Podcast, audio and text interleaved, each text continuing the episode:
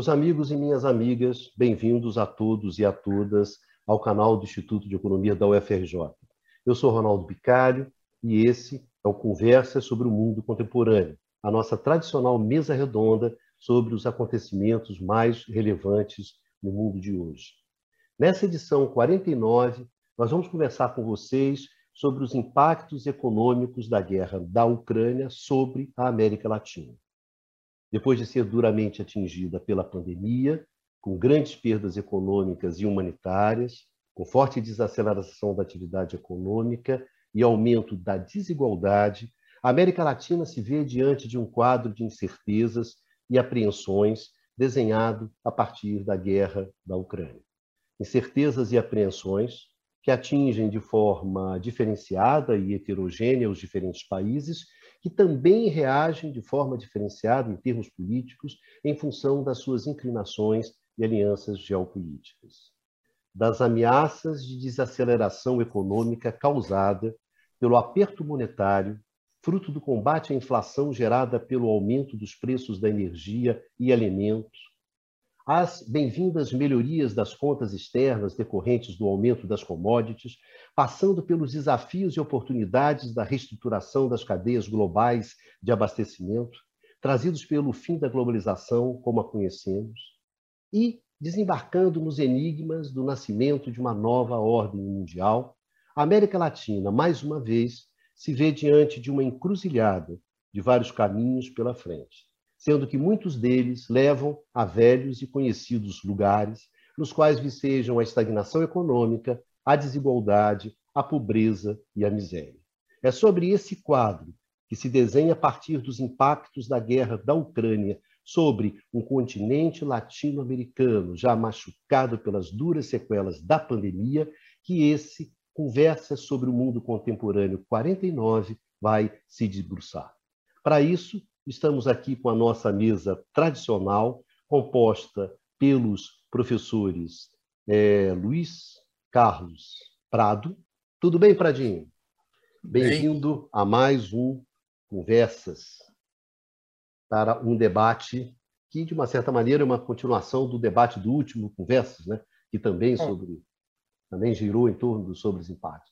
Feliz contigo aqui, Pradinho, satisfeito com a sua presença, mais uma vez aqui nessa nossa mesa redonda. Luiz Carlos Prado, outro professor presente. Numa Mazati, prazer, Numa, bem-vindo a essa discussão. Prazer, Bicalho. Acho que vai ser muito interessante hoje. Eduardo Baixa, outro membro dessa nossa mesa. Tudo bem, Baixa? Tudo bem, boa noite, Bicalho. Feliz boa noite a Feliz com o campeonato do Fluminense, né, Baixa? Rapaz, esqueci isso. de pegar a camisa, rapaz. Hoje, você, tá hoje era o dia aqui. de você vir com a camisa. Hoje era né? o dia, né? É, é, a camisa não dá para colocar, que ela andou encolhendo no período da pandemia, não entendi muito bem o que aconteceu, não está entrando tá mais, mas é, é, pelo menos apresentá-la. Né? Dá, dá, dá, pelo menos isso. Prazerzão baixo em te encontrar. Eduardo Costa Pinto, tudo bem, Dudu? Mais uma mesa redonda, mais um Conversas mais conversas. Boa noite, Prado, Bicário, Numa. Quem, tá nos, quem vai nos assistir, a depender do horário, boa noite, bom dia, boa tarde, boa madrugada. E lembrando que estamos hoje no Diário oh, Conversas do Mundo Contemporâneo, desculpa pessoal, 49, tá? Próximo Conversa do Mundo Contemporâneo, número 50. Eu confundi com o diário, mas Conversa jabá, do Mundo Contemporâneo. Jabá. É, fazendo jabá. Não, é que essa semana é uma semana importante para o canal né, do Instituto de Economia do UFRJ. É, nós estamos fazendo esse número 49, né? o próximo Conversas vai ser o de número 50, e provavelmente aí a gente, pela primeira vez, vai, vamos fazer ao vivo, né? vamos fazer o Conversas ao vivo numa live direto, respondendo as perguntas das pessoas, enfim. É, e acho que essa semana o Diário da Crise faz o número 100, não é isso, Dudu? Isso, essa número semana, 100. O Diário completou, vai completar na sexta-feira. Legal, é, parabéns, Dudu. 100 episódios. Né? Dudu Bicalho. É, com um grande debate. Com, gente, duas vezes é, mais. E com o um debate com os nossos seguidores, né? O pessoal que vai. Hoje o pessoal vai para a mesa, enfim. Vamos fazer uma festa lá. Bem, senhores, vamos lá então, vamos ao trabalho. Começando, Prado, eu gostaria que você falasse um pouco sobre esse quadro da América Latina, esse quadro justamente que nasce a partir é, dos impactos econômicos né, da guerra é, da Ucrânia e, e, que, na verdade, reforça certas tendências que são muito duras e tendências que a gente já vinha discutindo né, nesses últimos dois anos aqui no Conversa sobre o Mundo Contemporâneo. Bem, cara, começando falando óbvio que a guerra da Ucrânia é muito mais do que um conflito na, no, na Europa Oriental. Ela é sintoma de uma questão muito maior. É, depois do, da Guerra Fria ter terminado, já vão é, 30 anos, né? mais de 30 anos, 1991 para agora, é, há fortes uh, sinais da retomada de uma nova Guerra Fria, com um desenho diferente do que houve. Então, nem sei se o nome Guerra Fria é adequado, porque não, não está mais agora disputando é, a duas formas, dois tipos de modelos, duas visões de mundo, são, são blocos diferentes, versões diferentes do capitalismo contemporâneo, mas é, o que nós estamos vendo é um crescimento cada vez mais, mais rápido com da China em comparação com a posição é, americana e a, a, Rússia desafiando é, o poder da OTAN é, em plena Europa. É, é, dentro desse cenário, a posição da América Latina é uma posição complexa.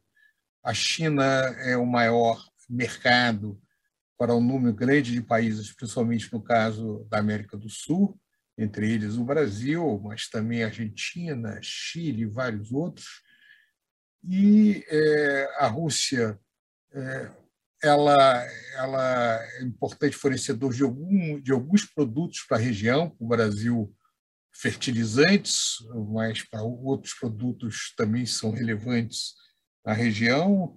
É, e nós, como parte do continente americano, estamos sujeitos às relações que parecem que são relações que vão ficar mais difíceis com os Estados Unidos.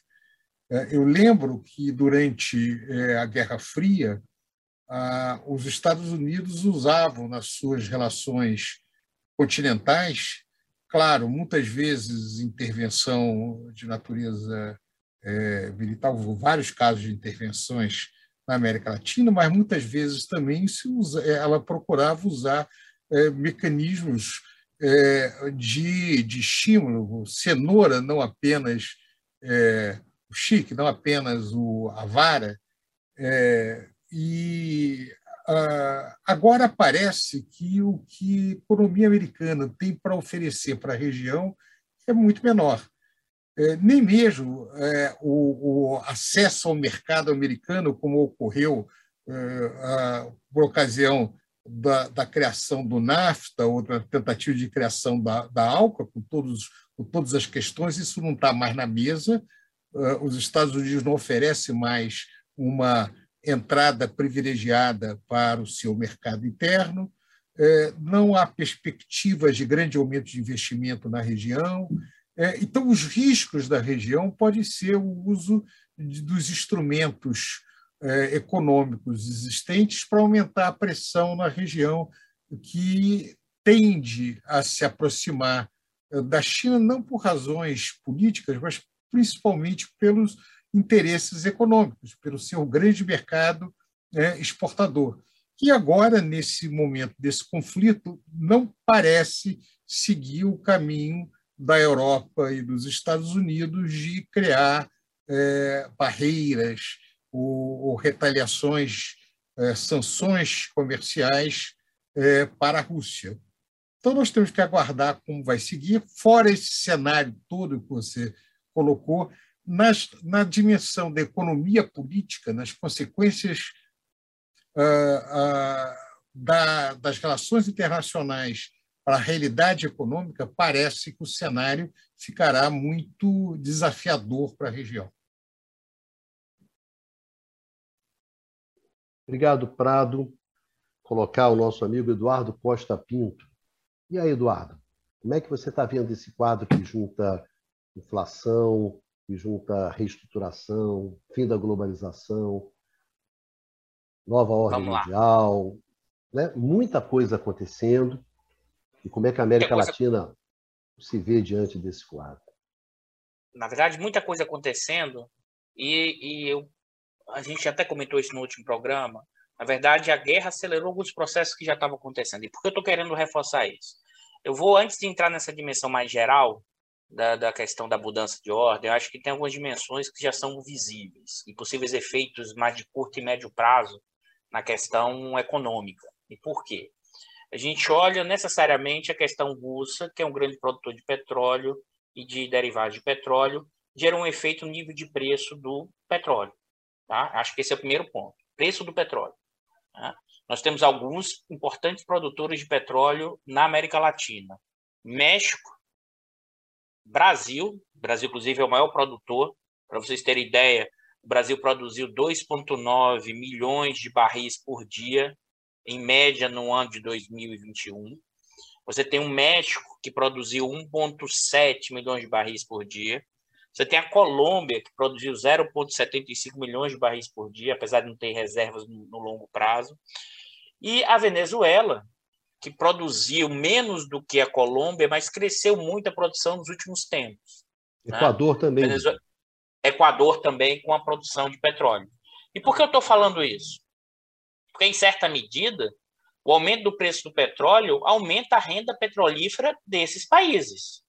A discussão toda é como essa renda petrolífera será apropriada pelo conjunto da sociedade. Porque, evidentemente, se você adota políticas de preço que repassa para o consumidor todo o aumento do preço do petróleo, a renda petrolífera vai ficar no conjunto mais restrito e a população vai pagar mais caro pelos derivados, apesar desses países ter, serem produtores de petróleo. Então, acho que o primeiro importante aqui é. Eu vou, eu vou apontar elementos positivos e depois negativos desse processo, porque é claro, quando a gente olha a guerra, a gente é, é, tem um certo constrangimento de dizer que pode gerar algum efeito positivo, mas pode sim, tá? na questão da guerra, gerar efeitos positivos econômicos. Então, por exemplo, a questão do aumento do preço do petróleo aumenta a renda petrolífera. Tá? Por, a questão toda que se coloca também da questão russa é a questão do trigo. Né? Preço do trigo e de alguns, algumas commodities subiram fortemente, mas já vinha subindo. É bom lembrar a mesma coisa, o preço do petróleo também já vinha subindo desde o final dos últimos três, quatro meses de 2021. Na verdade, a guerra deu um, mudou de, como o Baixa gosta, mudou de patamar. Né? Ou seja, você deu um choque e a partir desse novo patamar, você tem uma nova estrutura de preço de energia, especificamente petróleo, commodities, tá? Já estava subindo, e a questão do trigo. Então, por que eu estou ressaltando isso? Porque, nesse sentido, é, alguns negócios na América Latina, e, a, e não só em alguns negócios, em alguns países produtores dessas commodities e, e de petróleo, né, vai ter um aumento significativo da renda gerada. Né? Ou seja, o quanto esse novo cenário vai gerar um novo ciclo de preços de commodity, aí já não dá para saber, né? Ou é ou você pode desfazer isso rapidamente, ou quando isso pode ser uma trajetória mais longa. E a gente sabe que em vários momentos históricos a trajetória da América Latina, o crescimento teve associado a ciclos de elevação de preços de commodity, tá? Então, esse é um cenário que a gente tem que pensar nesse processo. Evidentemente, a gente estava até conversando aqui do programa, acho que o Numa também comentou isso e outros, a gente tem mudanças de governança, de regras e de leis nos últimos tempos, com os partidos de esquerda saindo e que mudanças regulatórias, que não necessariamente com esse aumento da renda, pode gerar um efeito distributivo maior em alguns países. Né? Porque se por um lado vai gerar mais renda, mas por outro, dado como a nossa lógica de operacionalização e aumenta o preço dos alimentos, aumenta o preço da energia. Né? Isso bate aonde? Bate no na ponta da população mais pobre. Então, é, nesse contexto, é, e aí a gente tem que ter cuidado nesse processo, por quê? Porque acho que teremos um bom de commodity, tá? E esses países que exportam algumas commodities vão aumentar a riqueza. Por outro lado, tem aumentado né, a, a, a entrada de capitais nesses setores, né? E mais ainda, uma análise mais recente, mas tem que olhar enquanto isso é mais estrutural, tem aumentado a compra de ações das empresas vinculadas à questão energética na América Latina e à questão da exportação de commodities. Né? Então, se por um lado, né, evidentemente, é, a geração de riqueza vai ser significativa, né? e aí a gente está falando não de todos os países, por exemplo, no caso brasileiro, com 2,9 milhões, no caso do Equador, também no caso, se você pensar da Bolívia, que é exportador de gás, isso vai ter rebatimento nos contratos de médio e longo prazo. A questão toda que se coloca é quanto essa renda mais que vai ser gerada em alguns países vai ser apropriada, porque aí volta a questão fundamental, apropriada pelo bloco no poder, pelas frações de classe no bloco no poder desses. Tinha que falar no 49, né, Norma? É, as frações de classe no bloco do poder de cada Estado nacional latino-americano, né, e o quanto essa apropriação né, vai gerar e aumentar a desigualdade né, é, nesses países. Porque, como o Bicalho já comentou, você está saindo com países cambaleando em termos de distribuição de renda, com pobreza absoluta aumentando, a questão inflacionária vai bater na população mais pobre e o controle inflacionário está sendo feito via taxa de juros, que vai bater no crescimento e vai bater na população mais pobre. Né? Então, em certa medida, é, a guerra vai trazer de volta as velhas questões não resolvidas da questão latino-americana. Né?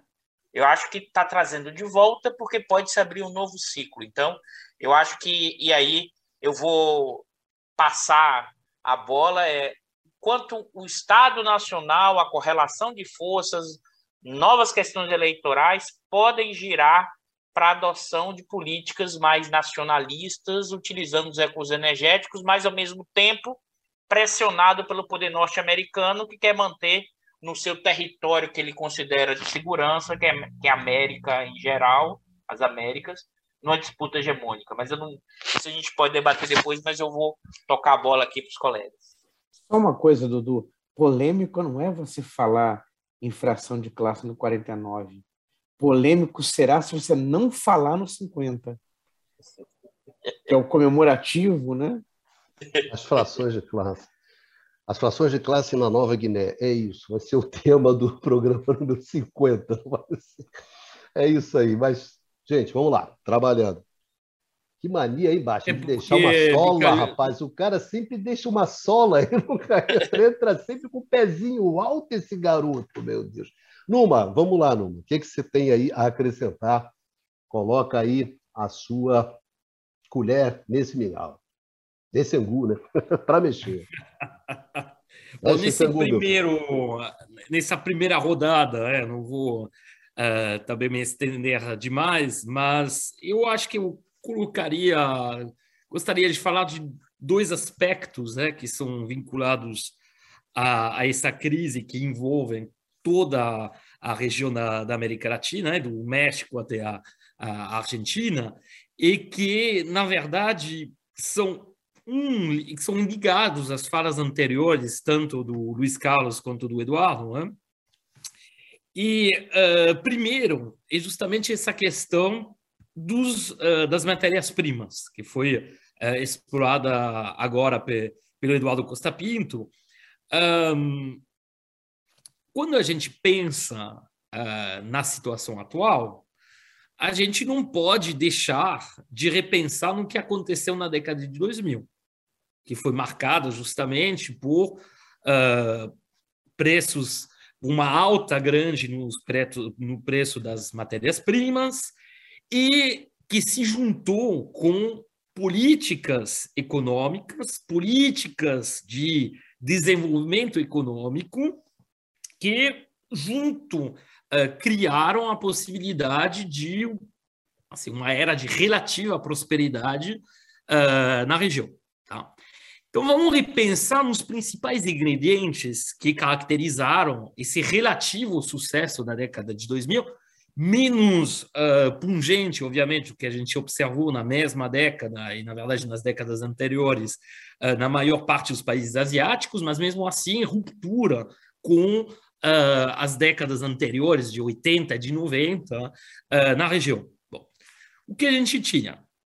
Um período prorrogado de preços altos das matérias-primas. Será que isso vai acontecer agora? Tem alguns elementos, como foi colocado já, particularmente pelo Dudu, que permitiriam acreditar que, por, pelo menos por um tempo, né, é, o preço das matérias-primas vai se manter alto. A exclusão da, é, da Rússia, em particular, é, dos mercados, é, enfim, exclusão progressiva é, dos mercados internacionais de matérias-primas, que seja na parte de hidrocarbonetos ou na parte agrícola, particularmente de uh, trigo, poderia justamente ser uh, apontado para uma situação estrutural, pelo menos por um tempo assim, no médio prazo, pelo menos, né, de preços altos, tanto dos das matérias-primas energéticas quanto das matérias-primas agrícolas, eventualmente também de alguns uh, de alguns um, uh, minerais, tá? Bom, uh, então isso é uma possibilidade, mas não temos certeza que isso vai acontecer. É muito difícil ter, fazer previsões sobre evolução daqui, dizer que por 10 anos, por uma década, por exemplo, a gente vai ter preços das commodities altos. A gente não sabe ainda. Tá? É, e como uh, foi colocado anteriormente, uh, isso só geraria efeitos assim uh, profundos né, e mudaria, representaria uma ruptura né, com a década anterior se esse fenômeno se manter. Então, isso é uma primeira questão. Será que as matérias-primas vão se manter alto? Aí a outra questão que já foi introduzida uh, pelo Eduardo é a questão das políticas. E aí tem várias, vários aspectos. Eu, deixa, eu, eu colocaria de um lado políticas econômicas mais estruturais e do outro lado práticas de políticas macroeconômicas, em particular políticas de administração do balanço de pagamento. O lado estrutural. O, a receita, entre aspas, do sucesso observado em muitos países exportadores de matérias-primas na região veio da adoção do chamado nacionalismo dos recursos naturais. Ou seja, da possibilidade de uma apropriação ampla, de uma parcela ampla dessa bonança uh, resultante do, da alta dos preços da, das matérias-primas por parte do Estado, que usaria esses recursos tanto para, uh, vamos dizer, financiar e aumentar políticas de bem-estar social, quanto para iniciar políticas de mudança estrutural. E aí, nesse sentido, se a gente for pensar, por exemplo, em, em casos emblemáticos, né, como o do Brasil ou da Venezuela, é verdade que você tem empresas nacionais, no caso de ambos os países, de petróleo, que seja a PDVSA na Venezuela ou a Petrobras no Brasil, que serviram, que foram os uh, veículos principais dessa política industrial e, em parte, também de distribuição de renda, porque os recursos passaram por, essa, uh, por uh, essas entidades. No caso, mais ainda, talvez no caso da PDVSA do que no caso da, da Petrobras. Mas a Petrobras, por exemplo, se a gente for pensar, a quase totalidade da política industrial que foi realizada na década de 2000, pelo menos uh, nos, assim, nos dois uh, primeiros mandatos do PT, é, com o presidente Lula, justamente foi através da Petrobras, através de uma política de compras nacionais, através do desenvolvimento de setores uh, que fazem parte de, uh, da cadeia produtiva do petróleo, bom, estaleiros, uh, fábricas de bomba, etc., Mas não esqueçamos também da parte social, porque a Petrobras, através das royalties eh, distribuídas e através da sua própria ação, né, de forma indireta, através das royalties e de forma direta, através da sua própria ação em determinados territórios, acabou promovendo uma redistribuição de renda que seja em termos social ou em termos territorial. Tá? Então tem esse aspecto. Mas para isso, você tem que ter esses pilares, esses, vamos dizer, essas instituições que permitam uh, a realização a, a, desse nacionalismo dos recursos naturais. E o processo de privatização velada, é, da, do qual é vítima é, a Petrobras no período mais recente, mostra que não vai ser fácil. Bom, você vai ter, você sempre pode reativar, mas é, é, é mais complicado. Da mesma forma, se você for olhar assim a instrumentalização do, do, do BNDES para missões que tem assim que isso tem pouco a ver com a missão original do BNDES, que seria ajudar a fomentar o desenvolvimento econômico, é algo complicado. Então, na parte, na perna estrutural e na perna social, você tem essa, essa questão que se, que se coloca de uma capacidade ou não uh, de repetir o que foi feito na década de 2000. Eu não vejo, em última instância, se você tem uma vontade política, se você é forte, você sempre consegue superar esses obstáculos institucionais. O problema é ter essa vontade. Isso já é uma outra questão. Isso vai se colocar em muitos países, tá? Não tô, acabei falando muito do, da situação no Brasil, mas outros países vão ter essas questões e vai ter, obviamente, uh, disputas em jogo. Na questão da uh, política macroeconômica, o que a gente está vendo? E que uh, você tem que ter uma política macroeconômica que seja assim entre aspas, é favorável né, uh, para uh, justamente fomentar essas políticas, para uh, melhorar o padrão de vida da população, pensando, obviamente, em políticas redistributivas, e nesse sentido, a reversão né, da política de taxas de juros baixas, né, que foi, foi observada no período mais recente, é, pode participar isso, pode uh, ser um elemento, por exemplo, que atenue o efeito da inflação sobre uh, a população uh, desses países. Estou pensando no Brasil, obviamente, mas isso seria válido para outros países. Bom, eu acho que o Eduardo Basta vai falar um pouco mais sobre esse tema, então nem vou falar muito. Né? E então isso é o primeiro bloco. Essa, então vamos ver. Você tem que ter para repetir, entre aspas, a década de 2000, você tem que ter esse, essa bonança na situação externa, e particularmente é, na, é, nas receitas oriundas das matérias-primas, e você tem que ter essas políticas econômicas. Então, vai, e lá depende, assim, de, obviamente, uma, uma conjunção de fatores políticos, que aí, e aí vai depender do tipo de governo que vai, é, vai estar no poder. Depois tem uma outra questão que aí é uma questão mais vasta que aí imagino que a gente trate ao, ao longo do programa, que é a questão da, do posicionamento que vão ter os países da região em relação a uh, as mudanças que vão ocorrer particularmente em termos geoeconômicos, em termos de relações geoeconômicas entre os países. Tá?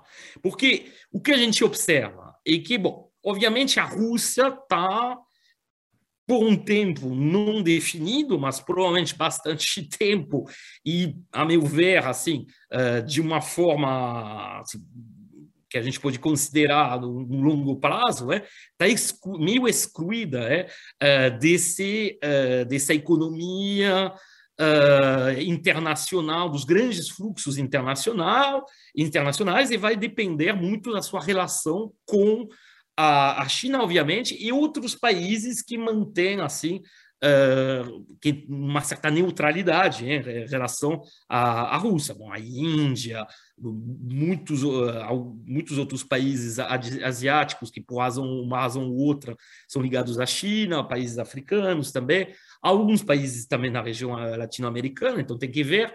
é, justamente isso a gente não sabe exatamente em qual direção vai evoluir, mas provavelmente a situação atual está meio definindo essa, essa relação da Rússia com o resto do mundo. Tá? Um, uma parte assim uh, dos países altamente vinculados com os Estados Unidos que estão nessa exclusão da, da, da Rússia e outros que vão manter essa neutralidade mais ou menos próxima do país.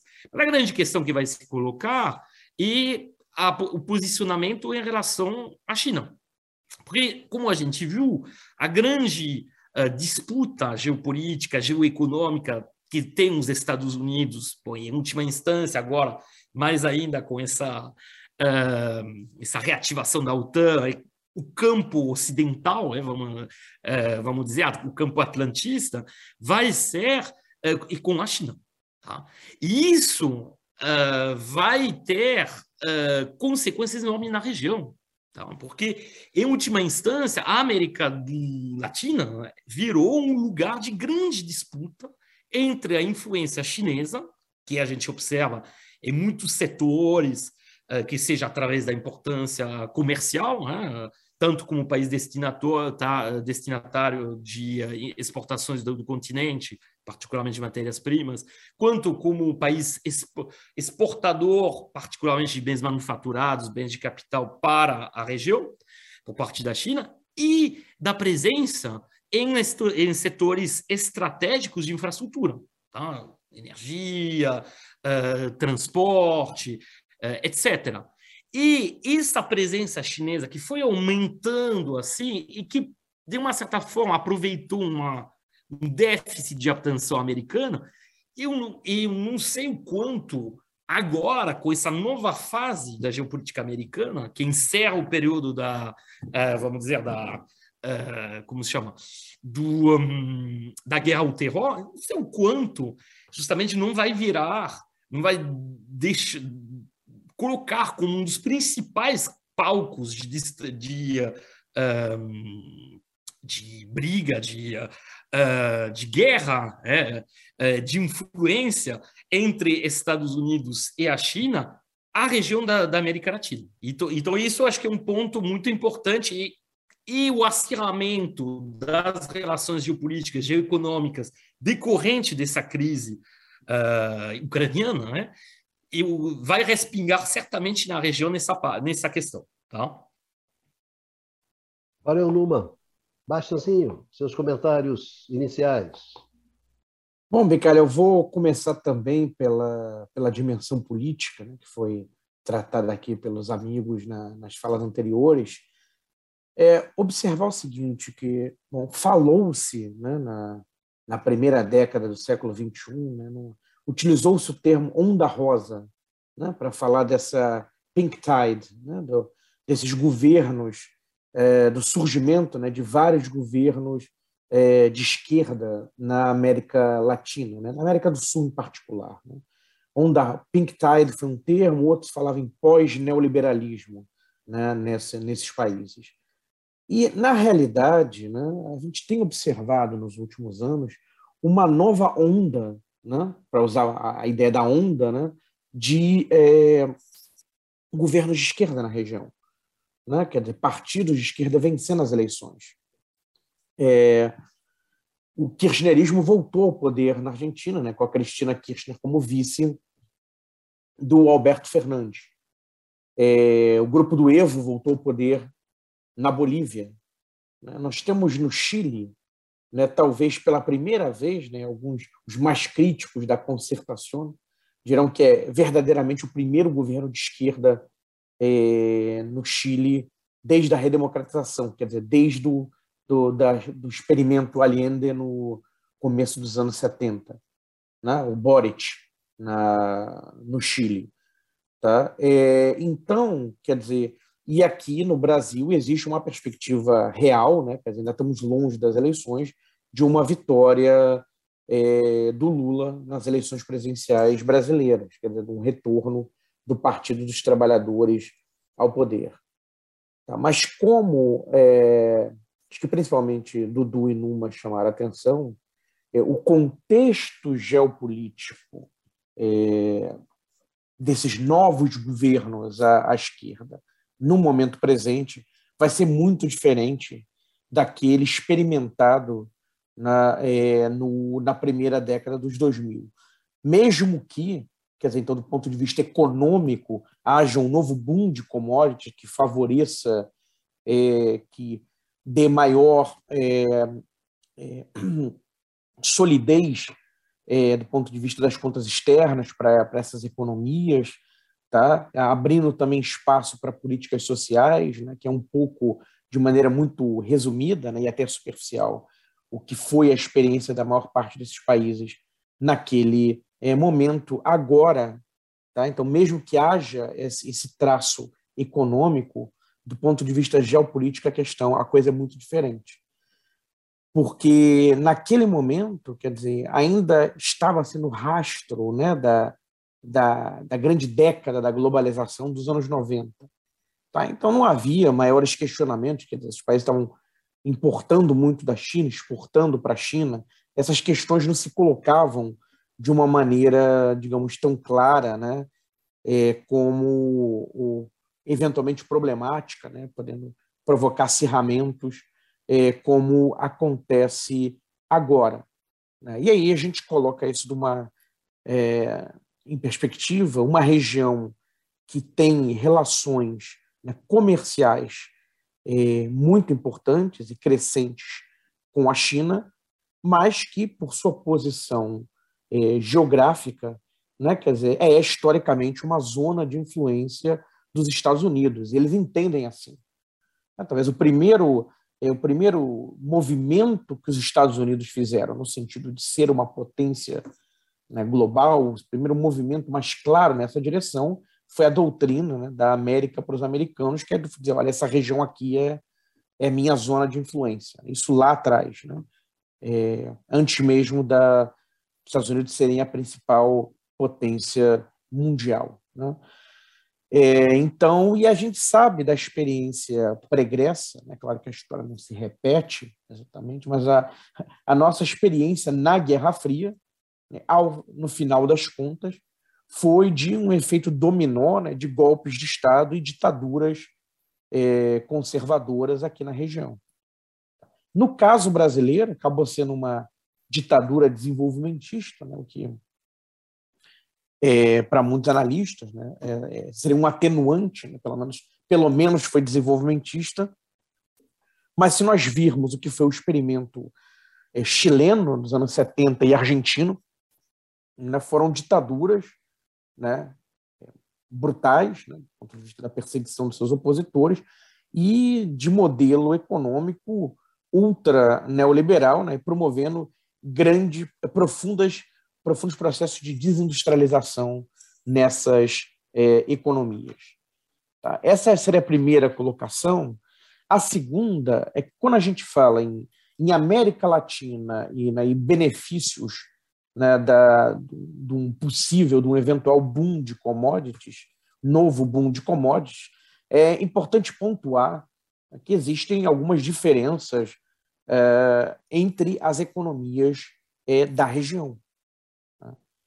É, de uma maneira geral, todas a exportação de commodities é um elemento importante tá, na, na, na pauta é, exportadora desses países e também determinante na, nas suas dinâmicas, no seu desempenho econômico, mas aqui dá para formar alguns blocos. Né?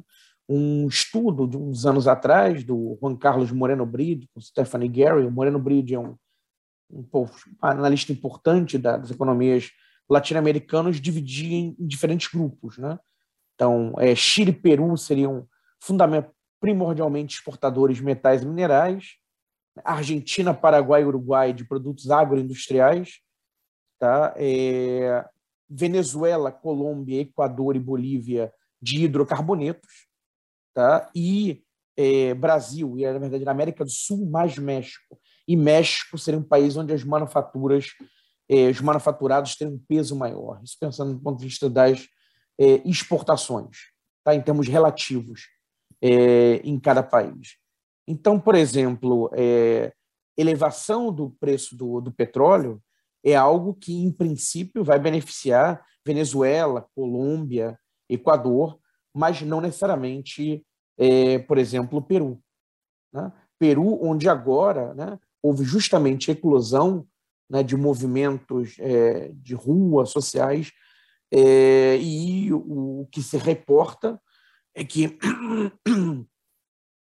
é, um de, o detonador dessa, é, desses movimentos foi justamente a elevação do preço é, de petróleo e derivados e de fertilizantes, né, um impacto é, direto da guerra na Ucrânia né, sobre a economia peruana e já se traduzindo em, é, nas ruas, né, em manifestações sociais. Sobre a inflação, eu queria só pontuar, fazer alguma realmente aqui de maneira é, breve, é que mesmo antes da, da, do, da guerra na Ucrânia começar, o tema da inflação já tinha já estava de novo né, na pauta. Nós até fizemos um programa sobre a inflação global é, no final do ano passado. Né? É, quer dizer, havia né, uma eventual preocupação com a, com a, inflação, estava colocada né, os principais jornais e era apontada por policymakers, analistas é, macroeconômicos, né, em geral de orientação ortodoxa. E aqui não apenas na América Latina, né? na verdade, e talvez até mais fortemente nos Estados Unidos, é, Europa, enfim, Reino Unido, né? pensando no Reino Unido separado da, da, da Europa. Tá? Então, já se falava né, do, por parte da ortodoxia econômica numa nos perigos da inflação, que a inflação estava muito alta e que precisaria eh, ser contida.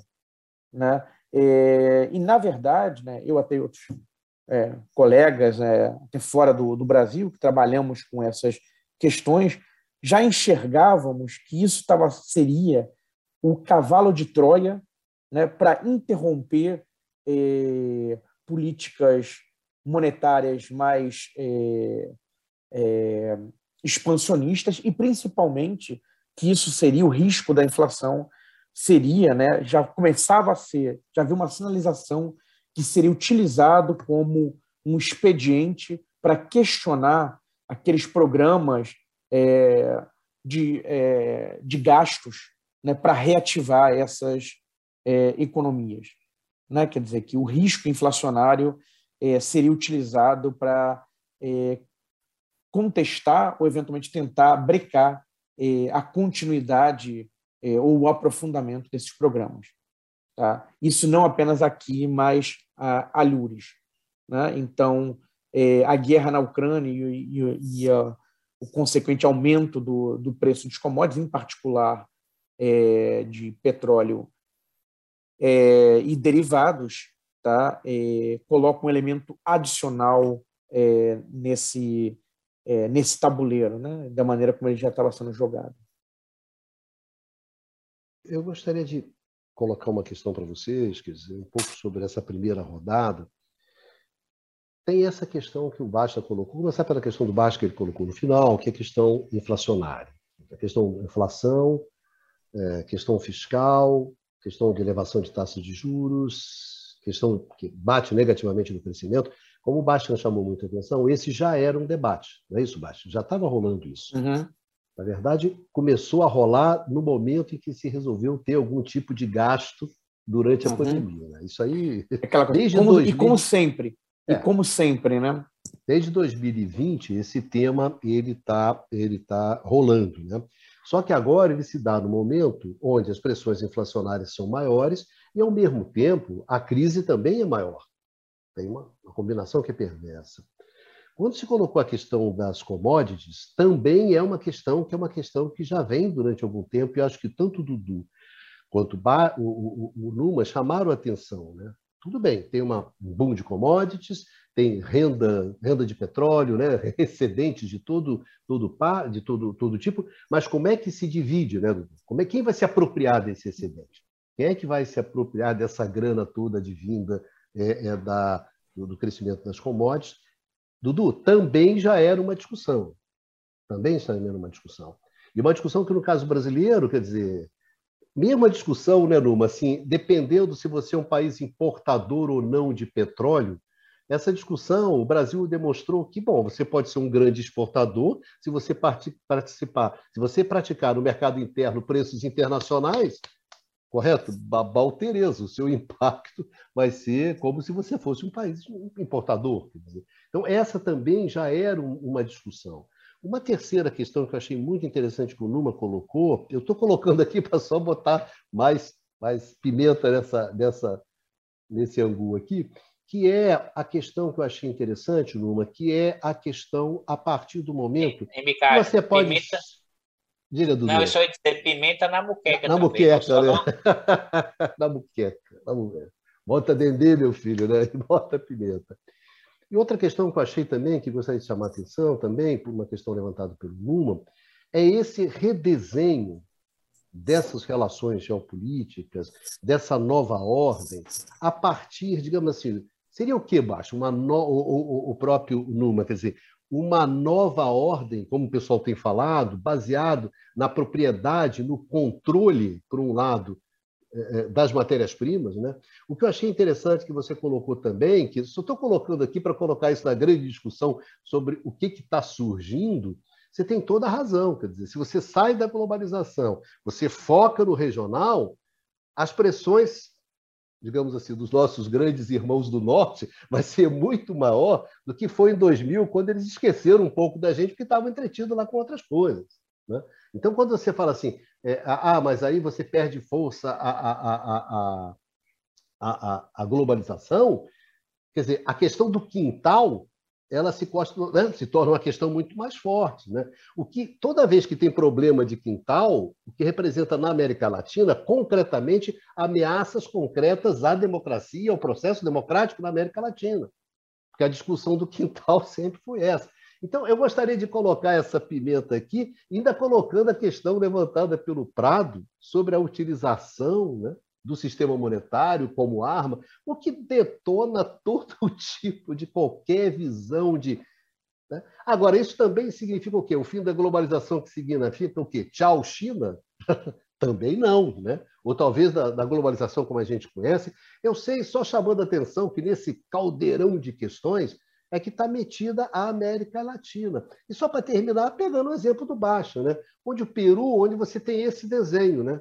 Sai de uma discussão sobre aumento do preço de combustíveis, preço de alimentos, rebate, tem uma, revolta da população, e dentro de uma institucionalidade que a gente discutiu aqui, já tivemos uma conversa sobre o Peru, né? uma institucionalidade complicada, ou seja, a chapa vai ficar quente na América Latina? É isso.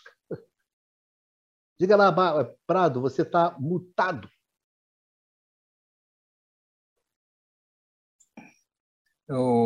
Bicalho, o caso do Peru é muito interessante por várias razões.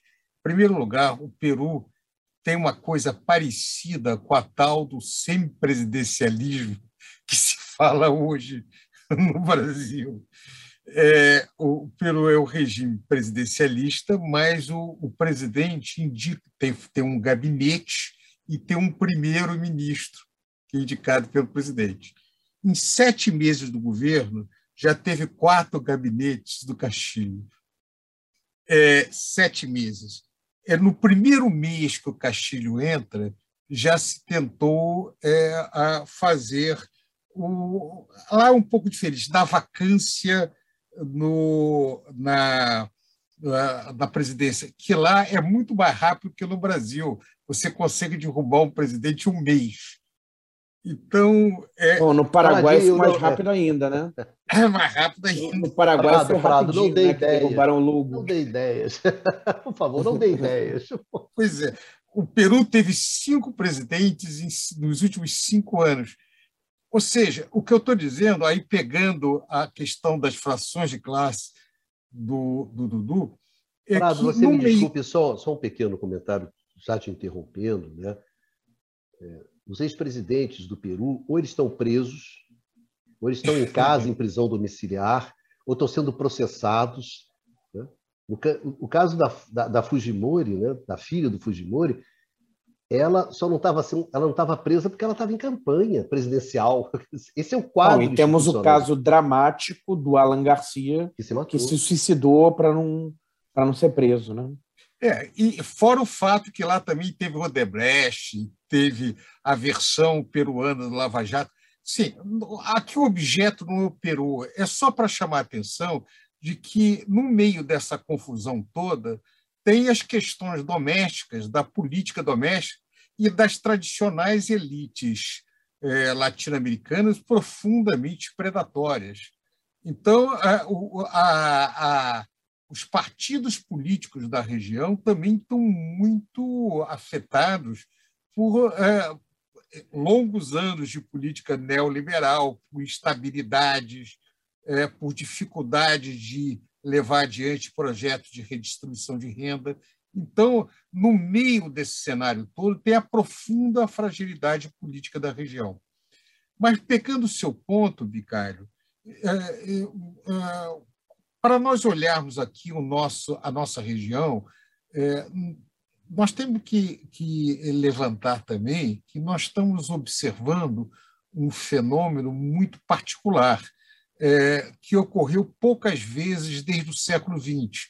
O final do sistema do padrão ouro, em 1931, que foi um período profundamente conturbado. Depois de 1931, o comércio internacional era feito por blocos isolados. Você não tinha uma moeda que circulava internacionalmente. O Brasil, na época, fez muitos negócios com a Alemanha via é, quase que escambo, troca de café por máquinas. Ah, década de 30, né? Na década de 30.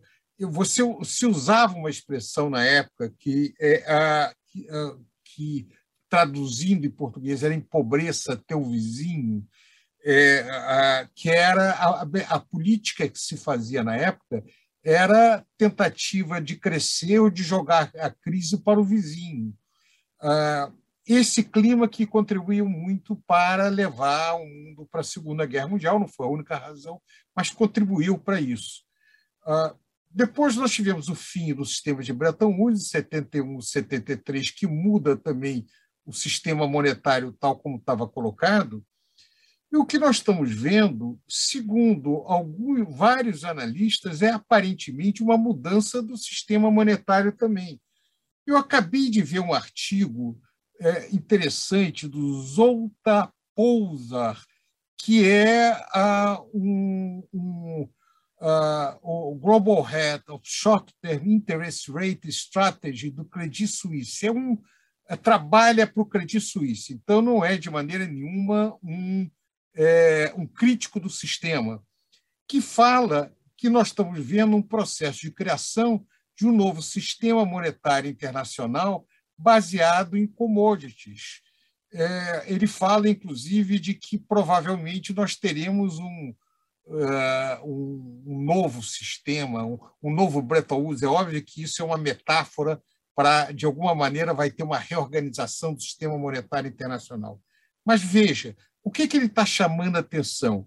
Que com esse conflito, é, a, o preço das commodities tende a subir, como todo mundo colocou aqui. Quando isso ocorreu na década de 70, como é que isso foi respondido? Os Estados Unidos jogam a taxa de juros para o espaço é, e, ao fazer isso, entre 79, 81 e 82, ele atrai é, a, o, o, a, a, a, liquidez do mundo todo para os Estados Unidos, quebra a América Latina na, na crise é, da dívida e se beneficia desse processo via finanças. O ponto dele é que isso agora não é possível. A natureza da crise, inclusive o uso generalizado de sanções, eu quero chamar a atenção para vocês para um aspecto muito importante de direito internacional. As sanções econômicas estão previstas no Estatuto das Nações Unidas em casos muito particulares e elas têm que ser aprovadas é, na, no, no, no Conselho de Segurança das Nações Unidas. O que, que vem acontecendo? É, a, cada vez mais sanções econômicas são usadas é, de maneira é, a partir da ação de alguns países, os Estados Unidos e a Europa Ocidental. Isso vai contra o direito internacional, pura e simplesmente. Ou seja, enquanto no início é, do século XX os Estados Unidos e a Europa contribuíram para a criação de instituições internacionais, agora essas instituições internacionais têm sido desmontadas.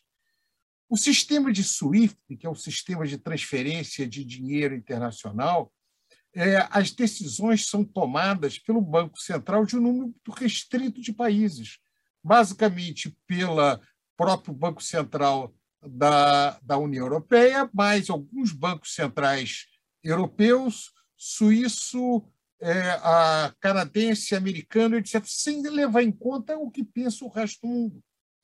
Nesse sistema, é, a ideia de uma moeda de, é, fiduciária, uma moeda baseada na confiança, fica muito difícil. É, agora, como é que isso bate na América Latina? A América Latina tem commodities. Em tese, commodities são colaterais. Colaterais é dinheiro. Colaterais são, é, é, significa meios de pagamento, a capacidade de gerar isso. Mas só que nós também estamos numa esfera política que a nossa capacidade de usar isso provavelmente vai ser restrita por ações políticas. Exemplo, ah, agora na compra ah, do 5G da China, houve fortíssimas pressões para que o Brasil não comprasse um produto chinês que era melhor e mais barato é, e se atrasasse para eventualmente comprar um produto que seria é, da esfera do Ocidente, provavelmente da Ericsson é, sueca, é, por razões do interesse é, americano, interesse geopolítico dentro disso daí. Outras questões poderão haver. Ou seja, em vez do, dos Estados Unidos e a Europa Ocidental não concorrer via aumento do investimento em tecnologia e vendendo produtos a preço mais baixo e de melhor qualidade, você usa a estratégia do empobreça seu vizinho. Você tenta bloquear que seus aliados importem produto daquele que está mais avançado e que é melhor para eles. Ou seja, esse cenário é um cenário para tensões políticas crescentes.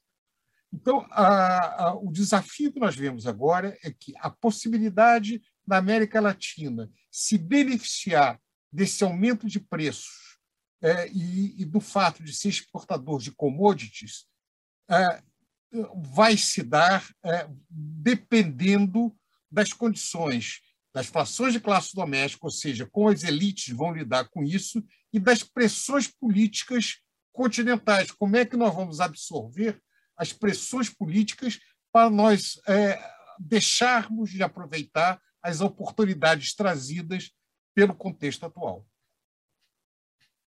Ricardo, só coisa, eu vou pegar um copinho d'água, tá? Já volto. Não, depois dessa do prato das frações de classes internas, o, o Baixa foi até buscar um copo de água. Tomar ar, né, Dudu? Vicário tá no mudo, Vicário, tá no mudo. Dudu, vai lá, você que havia pedido a palavra. Mas... Não, não. Você, é... você não, eu só ia comentar, Prado, eu, eu, concordo plenamente com esse final, eu só tenho dúvidas dessa. É, já um desenho de uma nova configuração do sistema monetário internacional. Acho que é muito cedo para fazer esse tipo de hipótese sobre o que vai ser essa reconfiguração do pós-guerra. Eu acho que ainda é muito cedo para esse tipo de análise em que a questão das commodities passa a ser o colateral do sistema monetário internacional. Acho que ainda Ainda não, eu também acho muito cedo. É, a gente só vai saber daqui a, daqui a alguns anos. Mas, o, mas acho... você Isso. tem movimentos. Quer dizer, o que nós estamos vendo é uma crise do sistema atual. Só isso. É, não, eu tenho dúvidas ainda se a gente tem uma crise do sistema atual, Prado. Aí é abrindo um debate mesmo. Eu acho que eu acho que você tem tensões do sistema atual. Eu não acho que ainda você tem um movimento de ladeira abaixo na questão monetária, não, mas é uma interpretação. Eu sei que tem outras linhas que vão achar que já tem um movimento mais claro de substituição. Eu estou dizendo isso porque eu estou falando isso, porque isso afeta é, as dimensões do como vai ser sistema monetário na questão da região e, como você bem falou, seus efeitos políticos. Eu, eu, eu acho que ainda acho que ainda muito jogo vai rolar pela frente. Eu acho que as pessoas estão antecipando o jogo antes do jogo ser jogado, entendeu, Prado? Eu acho que ainda tem. Eu concordo, e aqui toda a discussão que a gente fez aqui da, da dos commodities tem a ver com o deslocamento do que o, a, Rú, a Rússia agora passou a vender petróleo à Índia, com, com um desconto de quase 30 dólares. Tá? Então, claro que isso vai gerar, inclusive, é, não só aumento da renda do petróleo aqui, e provavelmente no caso brasileiro, vamos passar a exportar petróleo a um preço mais caro para a Europa. Então tem um jogo aí que eu concordo, mas é assim, aí eu queria só fazer uma, uma provocação, eu acho que acho que ainda é muito cedo. Eu concordo com o que você falou na parte mais final, mas no argumento que você usou a partir do autor de que você já, já teria um novo sistema monetário em crise profunda. Eu acho que é possível ter reações e movimentos, porque a gente, senão a gente pode, eu não estou dizendo que é a mesma coisa, mas senão a gente pode incorrer no erro, e aí é, é o mesmo ponto. Por que os Estados Unidos não pode aumentar a taxa de juros de novo? como em 79? Pode, pode. É, veja, o, o, o, é, eu acho que o ponto agora é muito difícil a gente saber o que vai acontecer no meio da crise. Daqui a um mês o cenário pode ser completamente diferente. Só tem o seguinte: se os Estados Unidos joga a taxa de juros para cima nessa conjuntura, ele vai derrubar a sua economia e a economia é, mundial numa dimensão sem precedentes há muito tempo. Porque quando você ocorreu isso em 79, você, é, você ocorreu num contexto muito diferente. Até a década, até o final da década de 60, a economia mundial vinha crescendo bastante. É, a, a, o, o, cenário era um cenário diferente. Você tinha um processo de mudança tecnológica muito rápida.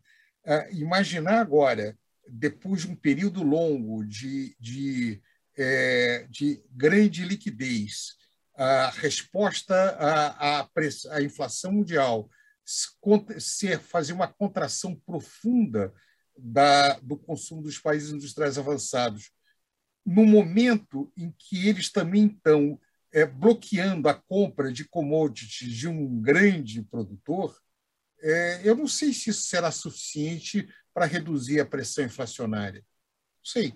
É, é quando eu digo não sei, eu não estou dizendo que não haverá. Não sei mesmo. Isso precisa de mais reflexão para nós entendermos esse processo. Ah, o que me parece é que as margens são menores. Agora, é muito difícil fazer previsões no momento que as placas tectônicas estão se movendo. É a única coisa que dá para dizer. É, a história está se movendo um pouco mais rápido do que estava alguns anos antes.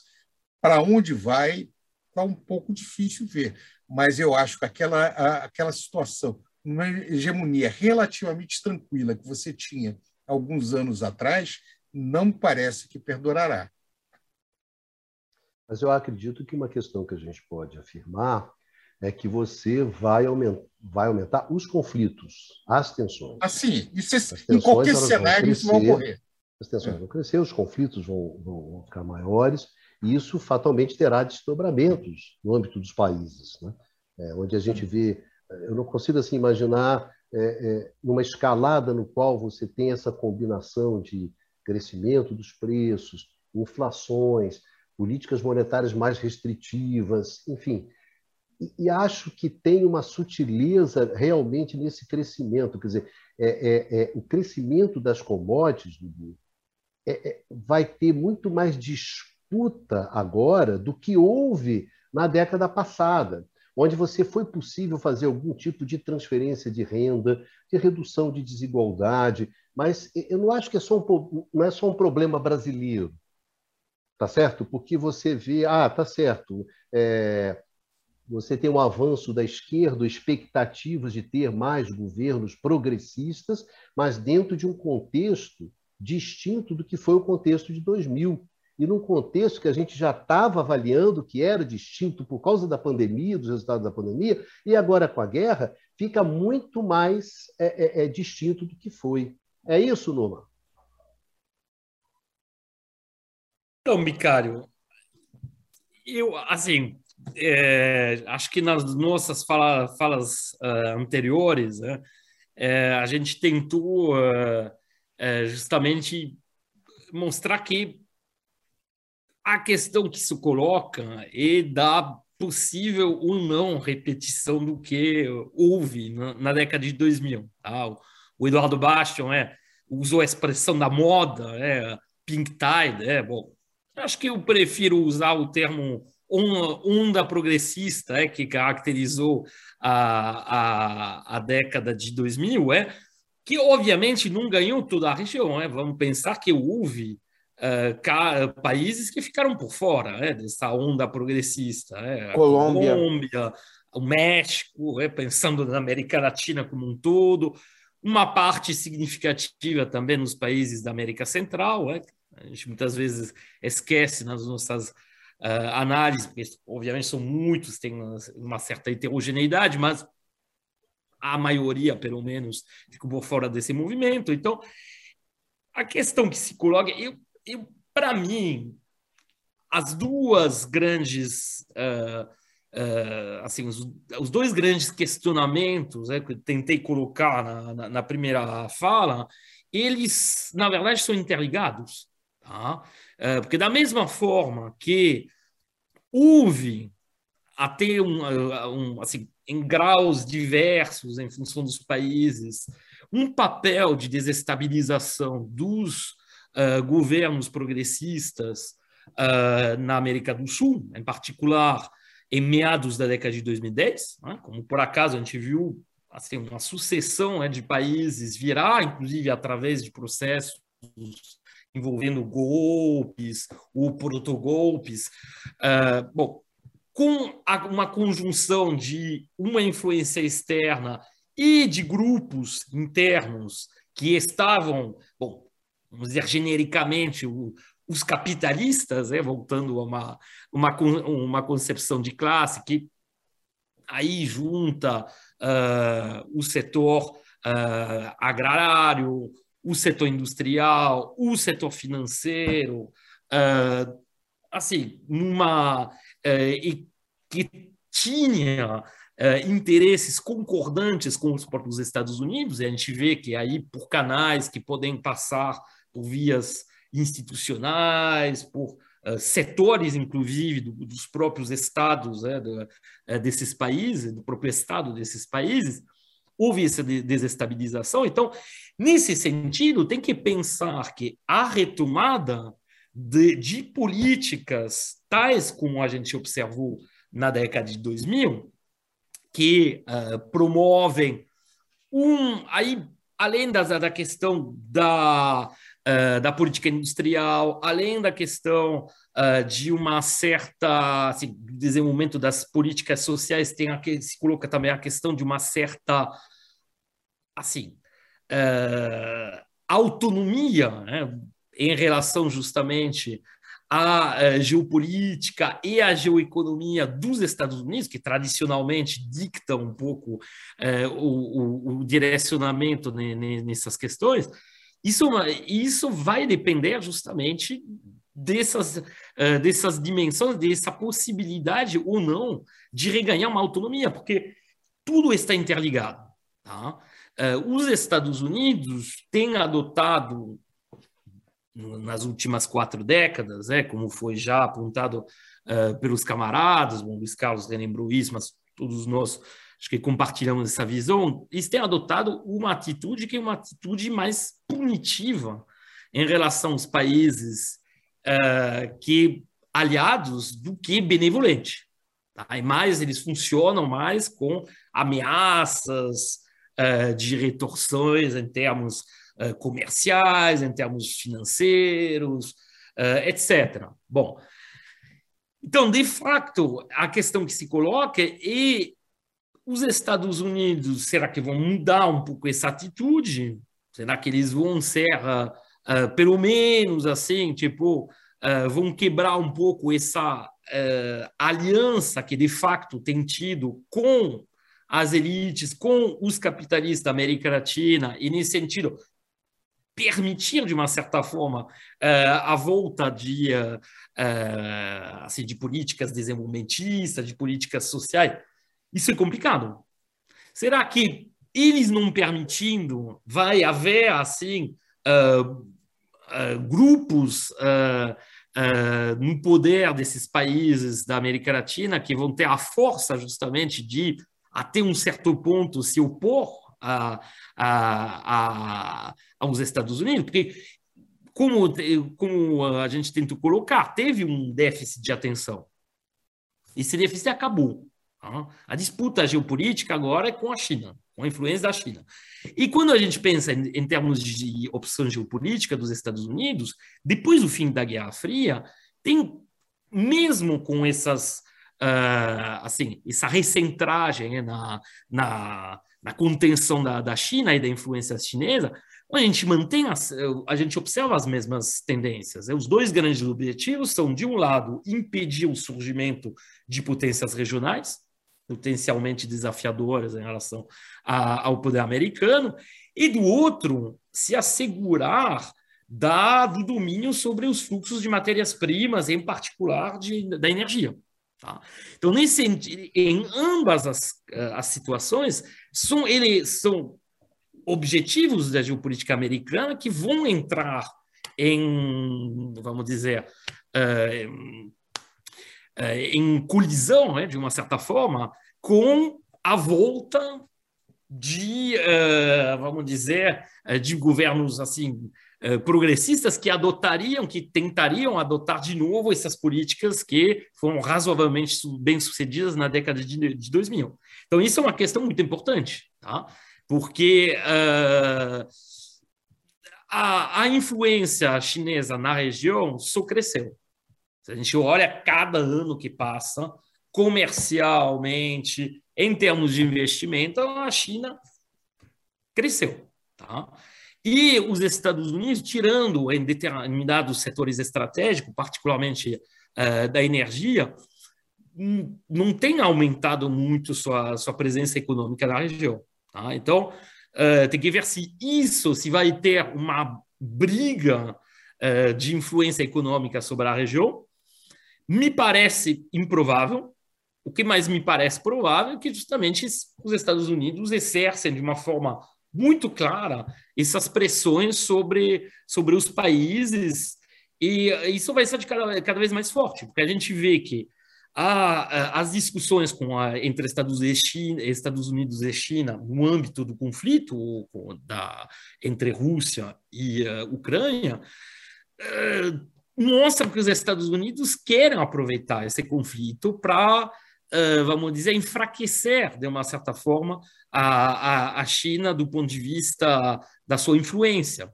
Meio que condicionando, por exemplo, a, a, adoção de eventuais, assim, a, não adoção, na verdade, de medidas contra a China, de medidas econômicas, comerciais contra a China, ao, assim, ao afastamento, de uma certa forma, da China em relação à Rússia. Então, a gente vai ver como, como isso vai, vai se dar, mas eu tenho certeza que essa questão geopolítica na, na, região, essa luta de influência geopolítica entre China e Estados Unidos, ela também vai ter influência sobre a própria escola interna em cada país, uh, de modelo de desenvolvimento, de modelo social, de modelo uh, de políticas econômicas.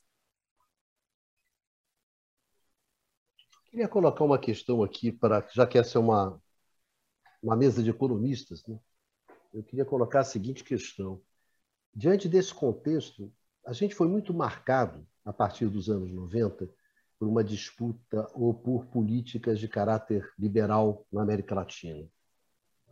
Na Argentina, Brasil. Então, teve aqueles anos 90, onde foram é, essas questões relativas à liberalização de mercados, é, financiarização, redução de regulação, né, desregulamentação, é esse quadro que marca os anos 90. Embora você tenha tido governos progressistas ao longo dos anos 2000, esses governos progressistas eles não representaram uma ruptura com esse tipo de, de, de concepção. Né? Essa questão ela, ela, ela permaneceu ainda presente de forma forte, etc. O que eu queria é perguntar para vocês é como é que fica isso que na América Latina é, é, é, é forte, como é que fica esse neoliberalismo latino-americano, se pudesse, tá certo, simplificando assim bastante a situação, diante desse desse quadro que bate na América Latina e bate no, no, é justamente das restrições de operações de mercado, né? das questões enfrentadas pela globalização, pela financiarização, uma maior presença do Estado ou não. Quer dizer, como é que vocês acham que vai desenvolver isso? Né? Para onde vão os nossos amigos liberais latino-americanos? Senhores, quem começa? Vamos lá, vou, vou, vou começar, vou ser breve. Eu acho que os nossos liberais latino-americanos eles vão cada vez mais caminhar para um liberalismo conservador nos costumes e vão entrar numa discussão muito mais dos valores, tá? do que a discussão de um liberalismo livre mercado total, ou seja, é você vai na verdade transvestindo o liberalismo para adequar as estruturas de poder dos setores dominantes. Acho que esse liberalismo tende a esse liberalismo ou no caso brasileiro a chamada terceira via, ela vai perdendo capacidade, inclusive, de ter projeto é, eleitoral viável eleitoralmente, entendeu? Basta ver o que está acontecendo, o que aconteceu na Argentina, o que está acontecendo em alguns países que da América Latina que fizeram um caminho é, mais liberal depois da chamada onda progressista e o quanto, na verdade, esses liberais estão caminhando é, para uma dinâmica muito mais de extrema direita. E é bom lembrar que isso tem a ver com nossos setores dominantes, nossa formação histórica. Que, que o, o, os setores dominantes brasileiros, lá atrás ainda, durante o período da, da independência, eram liberais e reclamavam: eu quero ser liberais para ter meus escravos. O liberalismo brasileiro, inclusive, nasce né, a partir dessas questões lá atrás. Eu acho que. É o liberalismo escravocrata. O liberalismo escravocrata. Eu acho, Ricardo, que nesse sentido é, é, vai aumentar um, um, uma discussão que, em certa medida, ainda vai permanecer uma ótica liberal no sentido das ideias, porque é como se fosse é um pouco do que a gente está vivendo no caso brasileiro, espalhado para outras regiões. Essa elite tentando se apropriar o máximo possível dessa renda, usando um discurso pró-mercado liberal, e ao mesmo tempo aumentando essas contradições que vão ter que ser contidas na base da força e da porrada. E eu acho que é um pouco isso do que é, eu enxergo desses, dessa lógica liberal nos últimos tempos. Vai ser utilizado muito mais como uma retórica mas para apropriação da renda por parte dessa elite que vai ter uma criação de renda maior.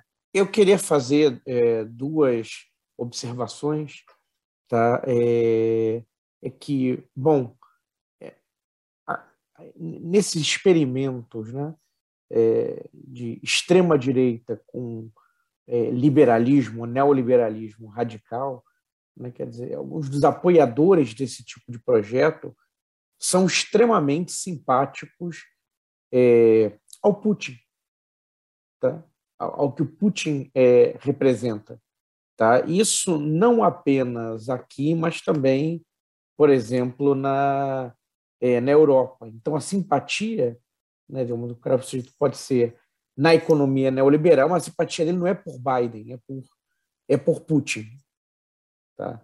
É, então, aqui é uma coisa que fica é, bem nebulosa, vamos dizer assim, né? Que tem, existem interseções, né? E a coisa é, é, é, complicada. E aí, lembrando uma coisa, e talvez numa linha de uma coisa que muito me chocou, né? Dizer, chamou muito a minha atenção, que foi noticiada, isso faz dois anos, né? Foi em março de 2020, foi na semana que os casos de Covid começaram a subir muito no Brasil, e aí começaram a a surgir as, é, as restrições, né? Quer dizer, foi ali naquela, naquela semana chave, foi uma segunda-feira, saiu no Cristiano Romero, se não me engano, do Valor Econômico, né? ele falava de uma enquete que foi feita com o pessoal é, da Faria Lima, o pessoal do mercado financeiro, né? e muitos eram simpáticos a uma ditadura militar, tá? porque só, só assim seria possível fazer a fundo as reformas. Isso no Brasil. O... Veja, eu queria também fazer alguma observação com referência a isso daí. É, o que está em jogo agora na, na América Latina, meu juízo, é qual é o espaço que nós temos para fazer política social é, e qual é a, a, na medida que se você não faz alguma coisa para de alguma maneira distribuir um pouco a renda, a, se contrata uma instabilidade política profunda e é, essa instabilidade política será resolvida como? Se nós se, se a América Latina eh, tiver um cenário de democracia, isso implica que concessões terão que ser feitas pelos setores no poder, pelas elites no poder, à massa da população. É, a única alternativa a não fazer isso seria com regimes politicamente de exceção. De exceção. É, a, a questão é nesta conjuntura, nesta nova Guerra Fria que se avizinha, é, qual vai ser a posição da Europa e dos Estados Unidos nesse cenário? Será que o discurso em defesa das liberdades políticas que se aplica, por exemplo, nesse conflito atual, é, se aplicaria também à periferia como, a nossa? Ou será que, no caso, para usar é, a, expressão do Kissinger com referência à ditadura de Pinochet, é, não vejo por que se deva permitir que é, um, um, um, governo é, marxista chegue ao poder pela irresponsabilidade do seu próprio povo. É, foi a justificativa na época do Kissinger ao golpe, ao apoio ao golpe chileno. É, será que é, nós teremos da Europa e dos Estados Unidos algum apoio para a continuidade dessa, desse período mais democrático é, é, latino-americano, ou nós teremos instabilidade política com cada esquina é, alguma possibilidade de alguma armadilha que leva a regimes mais fechados. É, nesse cenário de mudança, é, há grandes oportunidades econômicas, mas há riscos profundos, tanto de natureza econômica quanto de natureza política. Está sem. sem... Dentro do que você tinha está falando, Luiz Carlos, é, de fato existem oportunidades, né? É, agora é preciso de preciso muita astúcia, né? Tem estratégia muito bem montada porque a linha é muito tênue, né? Os riscos são grandes. Então é um jogo que tem que ser muito bem feito, né? muito bem pensado, muito bem executado, para tirar os benefícios, mas sem, é, enfim, padecer, né? É, sofrer consequências de, de jogadas é, mal realizadas. Né? É, é porque qualquer tipo de sanção que um país leva piora a sua situação econômica e abre espaço para a, a derrubada do governo e a troca de regime troca de, de, de, de governo. Então, na verdade, você tem que caminhar sem entrar em choque direto. Isso, né? Mas, é, mas se eu perguntar para vocês dois, se a gente está dizendo que não tem espaço, está restrito, a burguesia está dando porrada, o imperialismo vai chegar, e aí a gente vai é, qual é, qual é a margem de manobra para fazer esse jogo para não ficar e, é. apoiando para fazer estratégia? Não cabe, cabe? Dá? Não, o que é pode que eu ser, falando, Dudu, assim. o, que assim. pode, o que pode ser é que se chegue a uma situação limite. Entendeu? Mas é essa que é a minha questão. Eu acho que vai chegar a uma situação limite. Por quê? Porque se você Porque... Vê, vamos pensar nos anos 30, o governo Vargas, que na medida do possível jogou com, com os Estados Unidos e, e Alemanha, mas em determinado momento teve que tomar uma decisão. Isso, mas acho que esse é o ponto. A gente vai ter que tomar uma decisão em algum momento. Eu estou fazendo essa provocação porque é o seguinte: se a gente, sei lá, o programa inteiro a gente está falando o quê? Tem uma restrição externa que é maior, tem uma restrição da própria burguesia que quer se apropriar de a maior parte, tem uma margem de manobra menor, E aí a gente tem que ter estratégia, tem que ter apoio popular, que a gente não falou, porque senão não segura o governo. Então, é, e ao mesmo tempo a gente não pode causar problemas para fora e nem criar ideia que a gente está se movimentando. Isso não tem, para mim, a equação não fecha.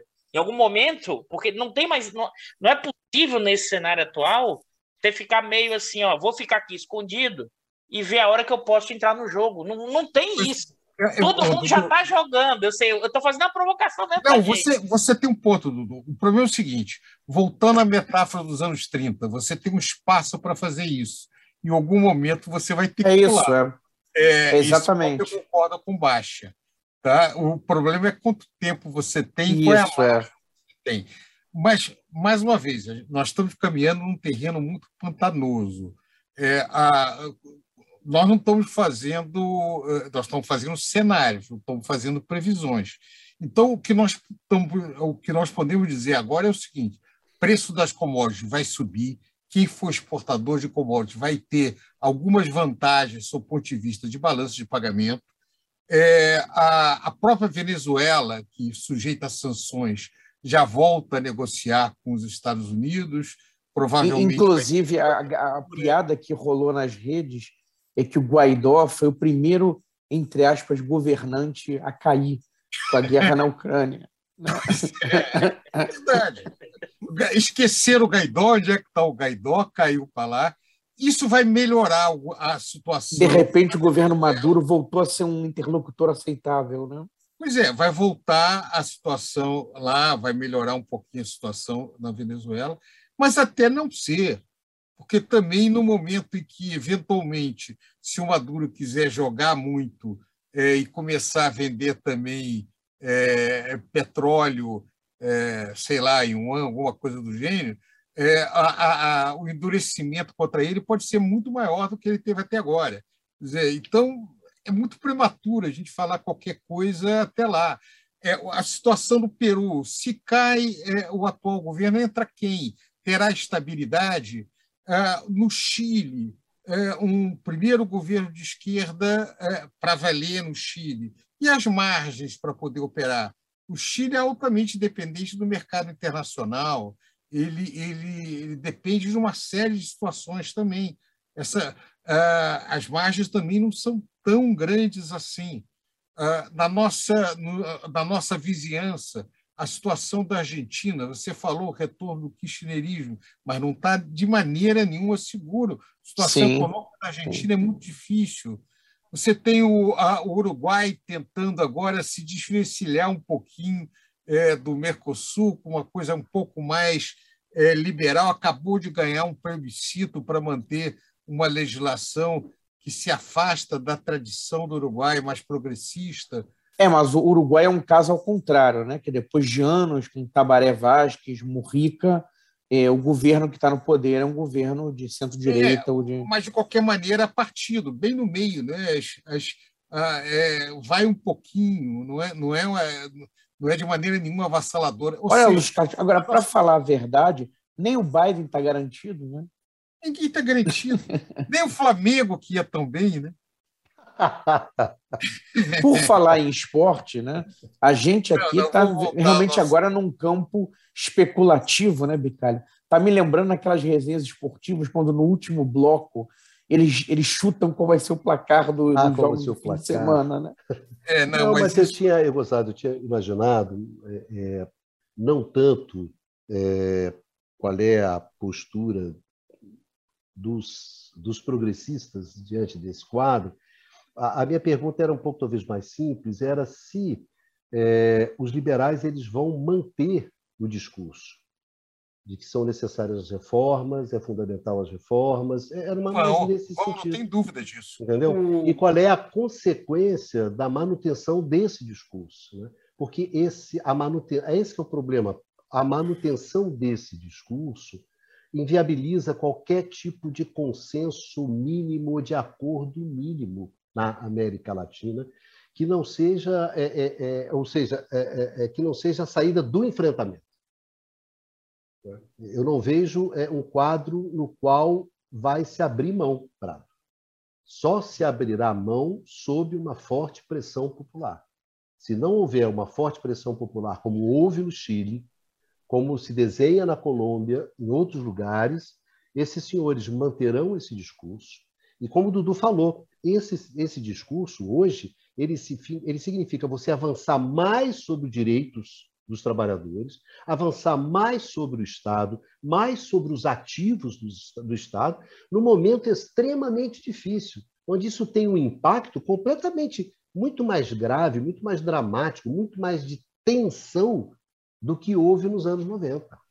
Que leva ao cenário Peru.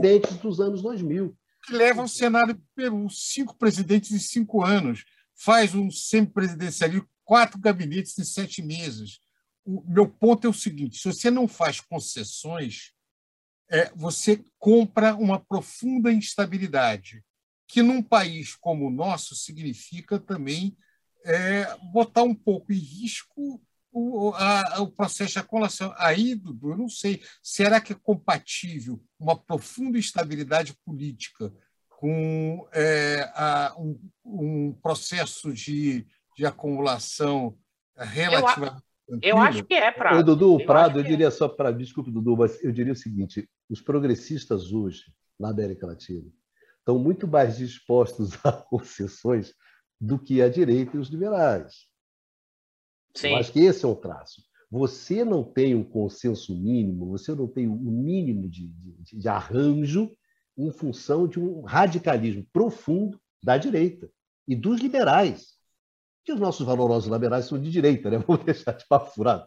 Nós estamos falando da direita, né? Não tem, não tem liberais de centro. Na América Latina é ruim, vai ser difícil de achar. Mas o que eu estou falando é o seguinte, que existe um radicalismo no sentido exatamente de transformações profundas, incertezas profundas, e essa elite ela tenta reter tudo o que ela tem né? de, de, de riqueza de, de poder, e, e fica... A, a, a, o que eu estou falando é o seguinte, se no início da pandemia né, se escrevia sobre as preocupações ambientais, as questões sociais relativas à desigualdade e as questões e a crise da democracia, o que na América Latina, isso aí, né? Isso a gente quando fala discussão civilizada na Europa, Estados Unidos, blá, blá, blá. É isso, essa continua a ser discussão na Europa. Imagina agora, né? depois agora da pandemia, aqui... depois da guerra, continua a questão ambiental, continua a questão da desigualdade e continua a questão da democracia.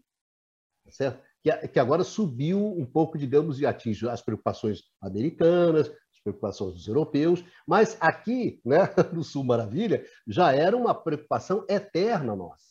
Né? Então, eu acho que as ameaças à questão democrática, as questões do avanço, da redução da desigualdade, mesmo das questões ambientais e tudo mais, as ameaças são muito maiores hoje no Sul, entendeu? Do que foram antes. Porque exatamente esse crescimento da tensão, do conflito, o acirramento, torna o jogo na América Latina, que já é normalmente um jogo pesado, um jogo muito, muito, muito mais pesado. E não depende, ou seja, se você quer a paz, né, é, prepare-se para a guerra. Né? não adianta, quer dizer, vai haver o conflito, vai haver o enfrentamento. Os caras vão tentar passar por cima para manter o que eles têm acho difícil um quadro da América Latina que não seja tenso, tenso, chapa quente, é, muito tenso. Já está sendo, já está. O cenário que você está descrevendo é o cenário atual. Hum, mas é, é, é eu acho que o Bicalho está falando, Prado, é em outro patamar, Prado. Não é o atual, não. Muito mais do que o atual. O que o Bicalho está falando, não sei, Bicalho, você que sabe mais do que eu, é o que você está falando, mas o que eu entendi, Prado, a gente não está em chapa quente ainda, não, Prado. Chapa quente vai aumentar muito mais. Bem, isso a gente só é, pode Até porque esperar. ninguém se moveu. Se você pega o governo da Argentina, se você pega o próprio Boric, né, o Boric na, no Chile, se você pensa no caso brasileiro, ninguém se moveu. Quando se mover, é que as reações vão vir pesadas. Tá certo? Por enquanto, está se chegando ao poder, se tentando viabilizar para se tornar palatável, mas na hora que se começar a, a, a se é, é, é, afetar diretamente os interesses, vamos mudar a política de preço da Petrobras, tá certo?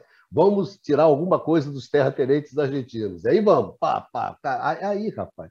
Vamos tentar enquadrar. É, vamos aumentar vamos tentar enquadrar o sistema de segurança chileno, claro. que é totalmente autoritário, antidemocrático, onde você tem força de segurança que atira com barra de borracha nos olhos das pessoas para cegar as pessoas.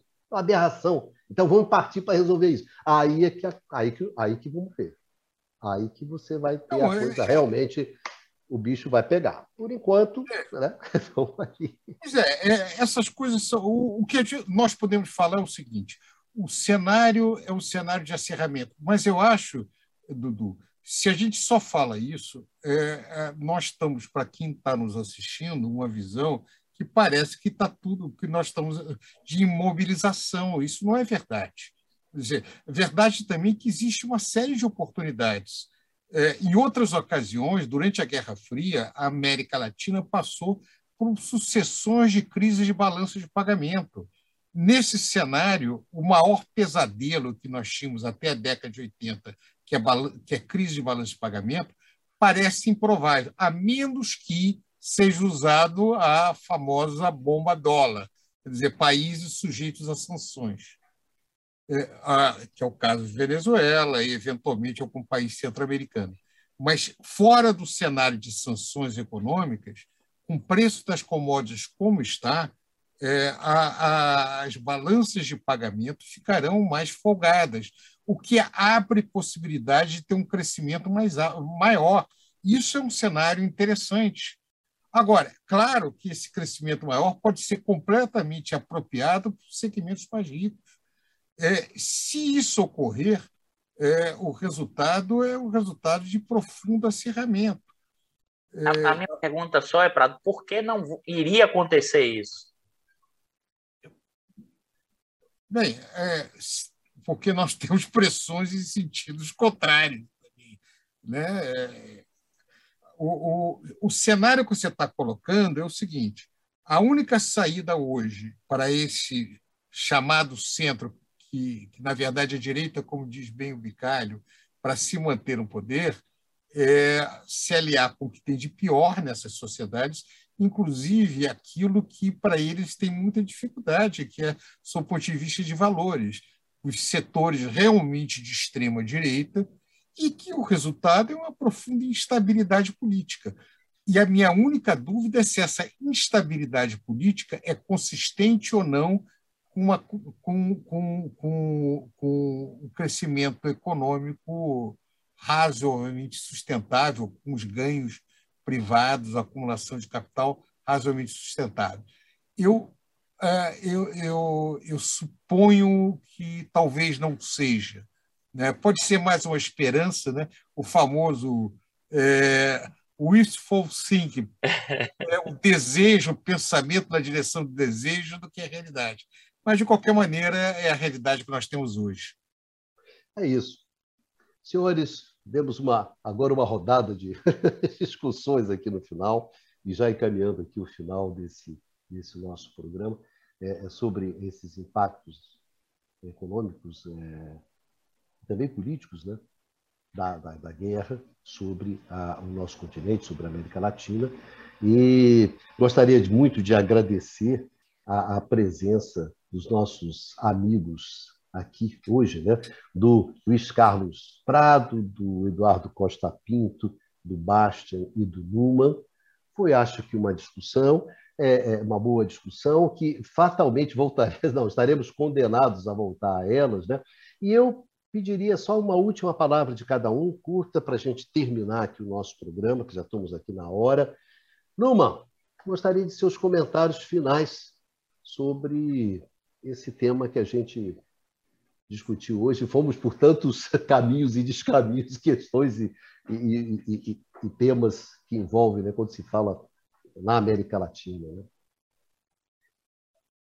Bom, a América Latina primeiro se caracteriza por uma certa heterogeneidade entre os países, né? isso foi lembrado alguma vez, algumas vezes ao longo do programa, mas o que está em jogo, uh, se a gente for pensar particularmente na uh, América do Sul, é justamente a capacidade dos países assim um, interromper uh, uma trajetória Uh, em termos de desempenho econômico, em termos de uh, implementação de, uh, de recuo, na verdade, das políticas sociais na última década, né?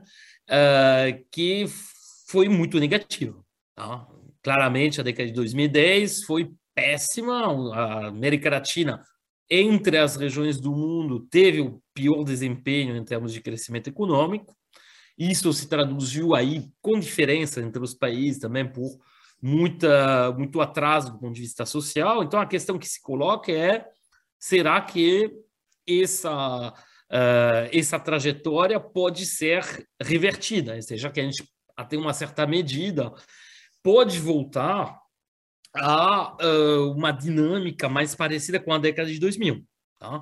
E quando falamos disso, é um elemento que não foi muito citado uh, na, hoje, uh, que é a questão da integração latino-americana, ou seja, de pensar a região como uh, um espaço onde pode haver, até um certo grau, uma coordenação das políticas econômicas, das políticas produtivas, industriais, comerciais, justamente para ter um destino mais autônomo, né? e pensamos também na, né, nas tentativas né, de afirmação uh, econômicas, geopolíticas da década de 2000, né, que foram também, na soma, maior parte dos países foram meio que abandonadas, e, bom, particularmente no caso do Brasil, é, pensamos que o Brasil é, é a locomotiva econômica da região.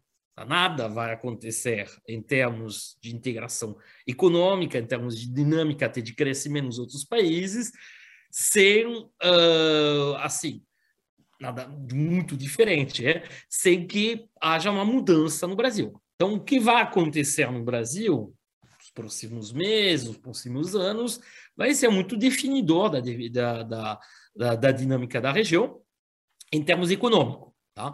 Em termos de afirmação política também, mas a gente viu na década de 2000 que projetos de, uh, vamos dizer, a autonomia geopolítica, geoeconômica surgiram antes mesmo que haja isso de uma forma mais branda no Brasil. Né? Se houver, pensar um exemplo uh, da, como se chama, da, da Venezuela e, e Uh, e até bom, uma certa medida também na Argentina, né? mesmo se bom, uh, o Kirchner chega um pouco depois do, do, Lula ao poder, e mais muito mais afirmativo, já uh, muito mais assertivo. Já, por exemplo, se vê isso através do, da moratória da dívida, é, que é meio que imposta na força é, pelos argentinos, enfim.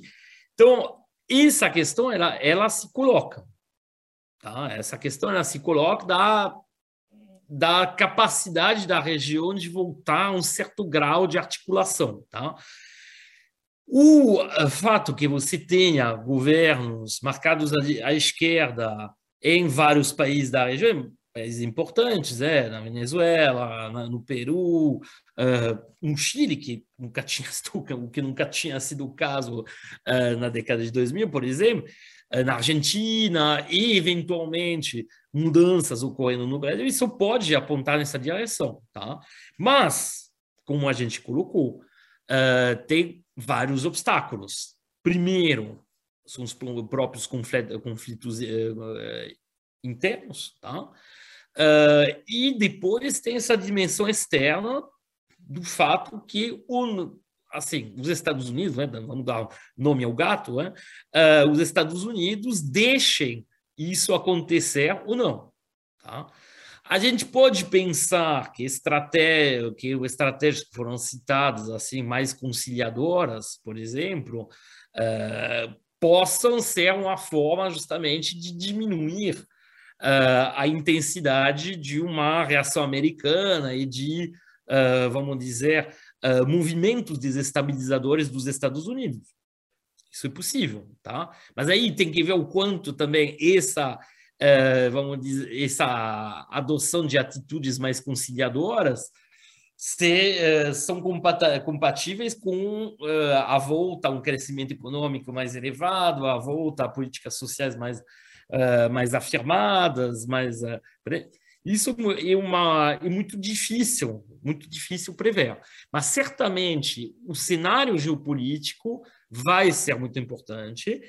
E, pensando no mundo ideal, provavelmente uma uh, política de assim, tem um certo ponto de não alinhamento uh, dos países da região, ou seja, tentando aproveitar justamente uma, os, uh, as vantagens de uma integração uh, com maior com a economia chinesa, mas mantendo também uh, relações comerciais, enfim, todos, todas as esferas com os Estados Unidos. Pouco o que está fazendo a, a, até, um, a, até um certo ponto, né, o que estão fazendo até um certo ponto alguns países uh, asiáticos, isso, obviamente, seria o ideal, mas como foi colocado ante, pelos camaradas, isso é muito difícil conseguir. Tá? Isso não é fácil conseguir e uh, certamente vai haver muitas disputas internas para justamente uh, saber o que vai, uh, qual o caminho que vai ser, vai ser seguido e pode ter interrupções nesse, nesse, caminho. É muito difícil desenhar ainda assim um, um cenário. A única coisa que a gente pode dizer é que as perspectivas de conflito uh, interno e na dimensão geopolítica certamente não vão, vão ficar mais aciradas ainda nesse período que está começando. Obrigado, Numa, obrigado pela sua participação. Baixanzinho. A frase é a sorte está lançada, né? É, vou falar em português, porque não vou me arriscar a falar em latim. Minha mãe é latinista, ia falar tudo errado, depois ia, é. ia, ficar, ia ficar ruim para ela e também para mim. Né? É, crítica de mãe pesa, pesa. Mas, é, bom, acho que o, o ponto, na verdade, a, a, impressão inicial é que né, esse ano de 2022 é um marco. Né? Essa, a guerra na Ucrânia função dos movimentos que está engendrando ou acelerando, né, estão é, marcando né, o final de uma época e o, e o, o começo de outra. Né? Talvez sendo a Padical né, na, na, digamos, na era, na primeira época, do, naquela época do pós-Guerra Fria, né? inaugurado em 89 ou em 1991. Então, é, é, a gente está começando a conhecer, né? quer dizer, é, é, a história vivida, na verdade, e, e corrente, né? quer dizer, estamos, estamos vivendo agora, né? dizer, então ainda é, são impressões muito, a gente está tateando ainda, impressões muito iniciais, mas, enfim, além da, do entendimento de que o que está acontecendo é extremamente relevante, né? é um marco, é, é que, digamos, esse esse mundo que está se colocando, que está começando a se configurar, não, não vai ser fácil para quem está aqui na, na, na, periferia. Obrigado, Baixa. Dudu, não, Dudu, hoje eu vou inverter um pouco, deixar o Dudu para o final, colocar o nosso decano. Sempre fecho com o decano, né? Não, hoje eu não vou fechar com o decano, hoje vou variar um pouquinho. Paradinho, suas considerações eu vou fazer, foi até bom falar antes do Du, porque eu vou terminar com, fazendo uma, um comentário que, eh, de certa maneira, recorre a, ao, às minhas raízes luministas, e ele certamente é, vai falar alguma coisa sobre isso daí. Tem um artigo que eu gosto muito de um é, sociólogo Monsley Marshall, que fala a seguinte coisa, que a democracia requer um consenso fundacional baseada na resolução de disputas de forma negociada e deliberativa. Ela não pode administrar a anarquia. Qual é o ponto disso? É que a consolidação da democracia não é um processo automático. É, é, ela, as sociedades contemporâneas que mantiveram é, democracias estáveis por longo período de tempo foram produtos de negociação interesses contraditórios em sociedades complexas, que passou, de certa maneira, por concessões recíprocas entre sujeitos desses diversos interesses, e reconhecimento recíproco de legitimidade do processo eleitoral e de muita negociação. A questão a saber, eu acho que esse é o grande dilema, se nesse cenário é, consegue-se na região, né, e é inevitável pensar no Brasil, será que é, é possível se encontrar um espaço de negociação no qual é, concessões recíprocas possam ser feitas para que nós tenhamos chance de construir nesta região e consolidar uma ordem democrática? Eu acho que a grande questão que se coloca. É, é eu quero acreditar que sim, é, pode ser mais uma questão de desejo, porque é, eu passei, eu vivi é, o que é uma ditadura, que é uma coisa realmente muito ruim.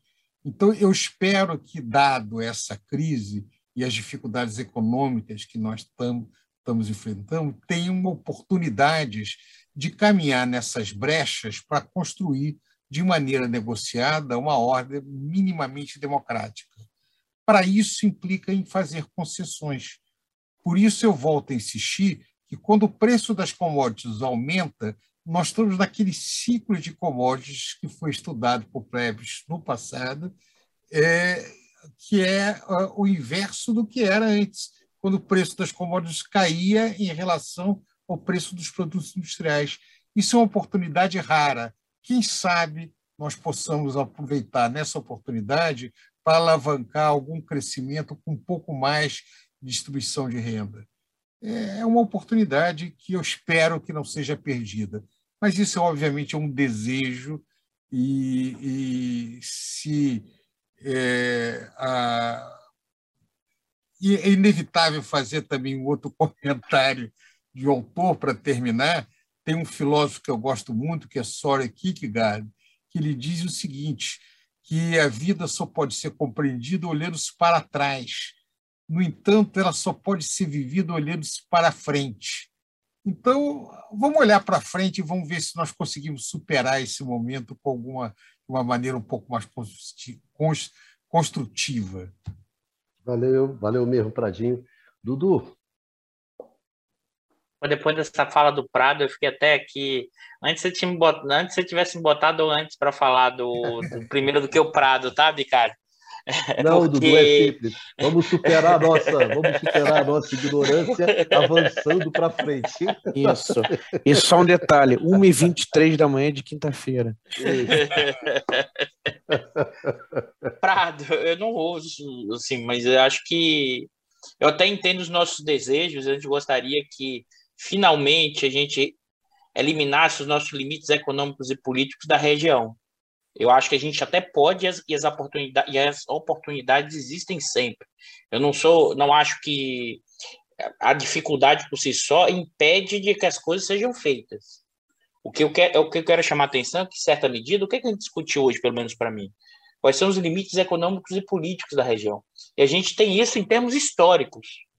A nossa dificuldade, mesmo em momentos em que a democracia no mundo avançou, se você pensar após 45, a forma da gestão social na América Latina foi a ditadura. A forma de resolver os conflitos foi a ditadura. A gente está falando isso ao longo do processo, período longo, né, em vários países da região. E por que eu estou ressaltando isso?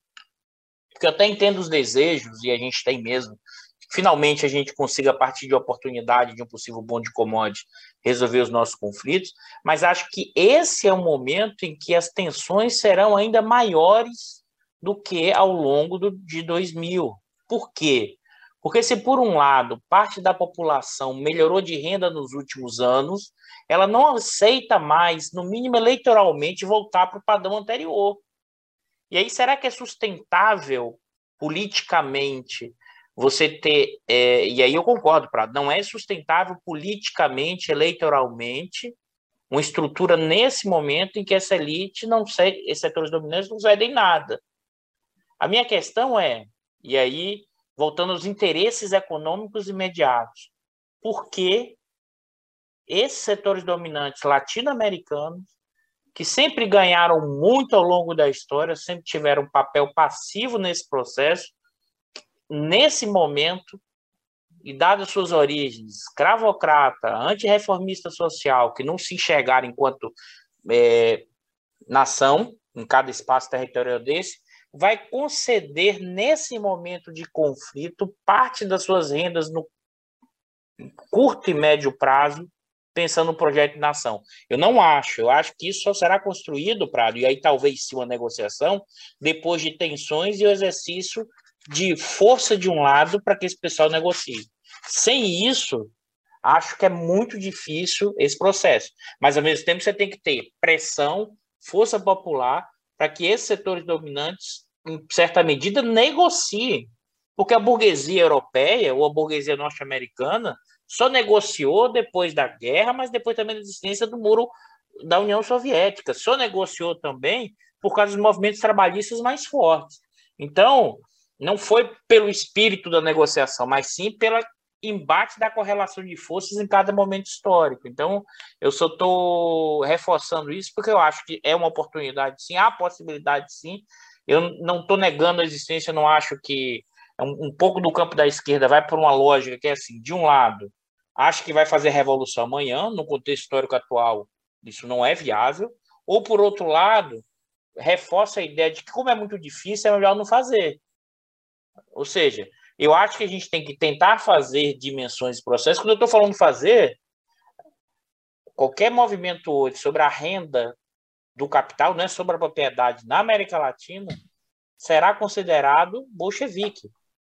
Então, eu acho que os enfrentamentos serão enormes e a negociação só vai vir depois desse enfrentamento. Eu acho que tem cenários abertos, mas com muita tensão, com muita disputa, e a gente tem que estar preparado para essas tensões de disputa. Eu acho que as tensões e as disputas vão aumentar enormemente, mas sempre há oportunidades e possibilidades para pensar um novo processo. Acho que numa apontou um deles que é a nossa questão histórica e nossa dificuldade de fazer, é pensar a questão da integração como elemento fundamental. Mas é essa nossa desbarra, nossa dificuldade, que tem a ver menos com os governos, mas a dificuldade de integrar a partir desses interesses, desses espaços territoriais, a partir de um projeto né, mais amplo territorialmente. Se o pessoal dessas burguesias não querem nem incorporar o andar de baixo no seu projeto nacional, quanto mais os outros andares de baixo das outras nações latino-americanas, se eles só se enxergam ou para a Europa ou para os Estados Unidos. Então, acho que não apresentei soluções, mas eu acho que é possível, mas ao mesmo e é, e é, e é possível, mas ao mesmo tempo vai ser um jogo muito jogado, um jogo de vaza na pancadaria, na porrada, e não vai ser brincadeira, não. Bom, Dudu, obrigado. Bom, queria agradecer muito aos nossos amigos, às nossas amigas que nos acompanharam hoje nesse debate sobre a América Latina e a guerra, e também que nos acompanharam ao longo desses quase 50 programas, né, conversas sobre o mundo contemporâneo, uma, uma série que nós começamos lá em março de 2020. E eu gostaria de convidar os nossos amigos para o próximo Conversas, né, o Conversas sobre o Mundo Contemporâneo, número 50, que nós pretendemos fazer ao vivo. Durante esses dois, né, durante esses dois anos, nós fizemos sempre esse programa gravado, até por razões né, né, Baixa? 1h30 da madrugada do dia 7 de abril. É, né? o ao vivo é... não vai ser nesse horário, não, né? que é a hora que a gente consegue reunir os cinco para gravar, né? É justamente na madrugada. Então, nós é. vamos fazer o um esforço para fazer numa quarta-feira, num horário civilizado, né? Ou seja, aquele dos que as pessoas estão acostumadas, de tal forma que vocês possam também participar né, os nossos, esse pessoal que acompanha a gente, gosta do que a gente fala, que esse pessoal possa acompanhar diretamente, através de uma live, é, é, é, a discussão do próximo Conversas, né? que deve ocorrer daqui a três, quatro, três, quatro semanas, né? que é, atualmente é o atual período, a periodicidade do, do Conversas, né? é quase um por mês, um a cada três semanas, e aí a gente vai discutir. Quem sabe se não os resultados da, da eleição francesa, né, Numa? Daqui a três, quatro semanas, teremos o resultado da França e estaremos aqui discutindo com vocês. Quem sabe? Então é isso. Um beijão a todos, um agradecimento enorme a todos vocês que nos acompanham E nós vamos ver se a gente se encontra né, no próximo Conversas 50, né, de número 50, comemorando é, é metade do diário, né, Dudu? O diário faz 100, o Conversas faz, faz a metade, faz 50. E se a gente se encontra é, aqui no canal do Instituto de Economia da UFRJ. Um grande abraço a todas, se cuidam e se cuidem, né? E, e vida, vida que segue, né? No meio de tudo isso, seguimos em frente. Um beijão um abraço.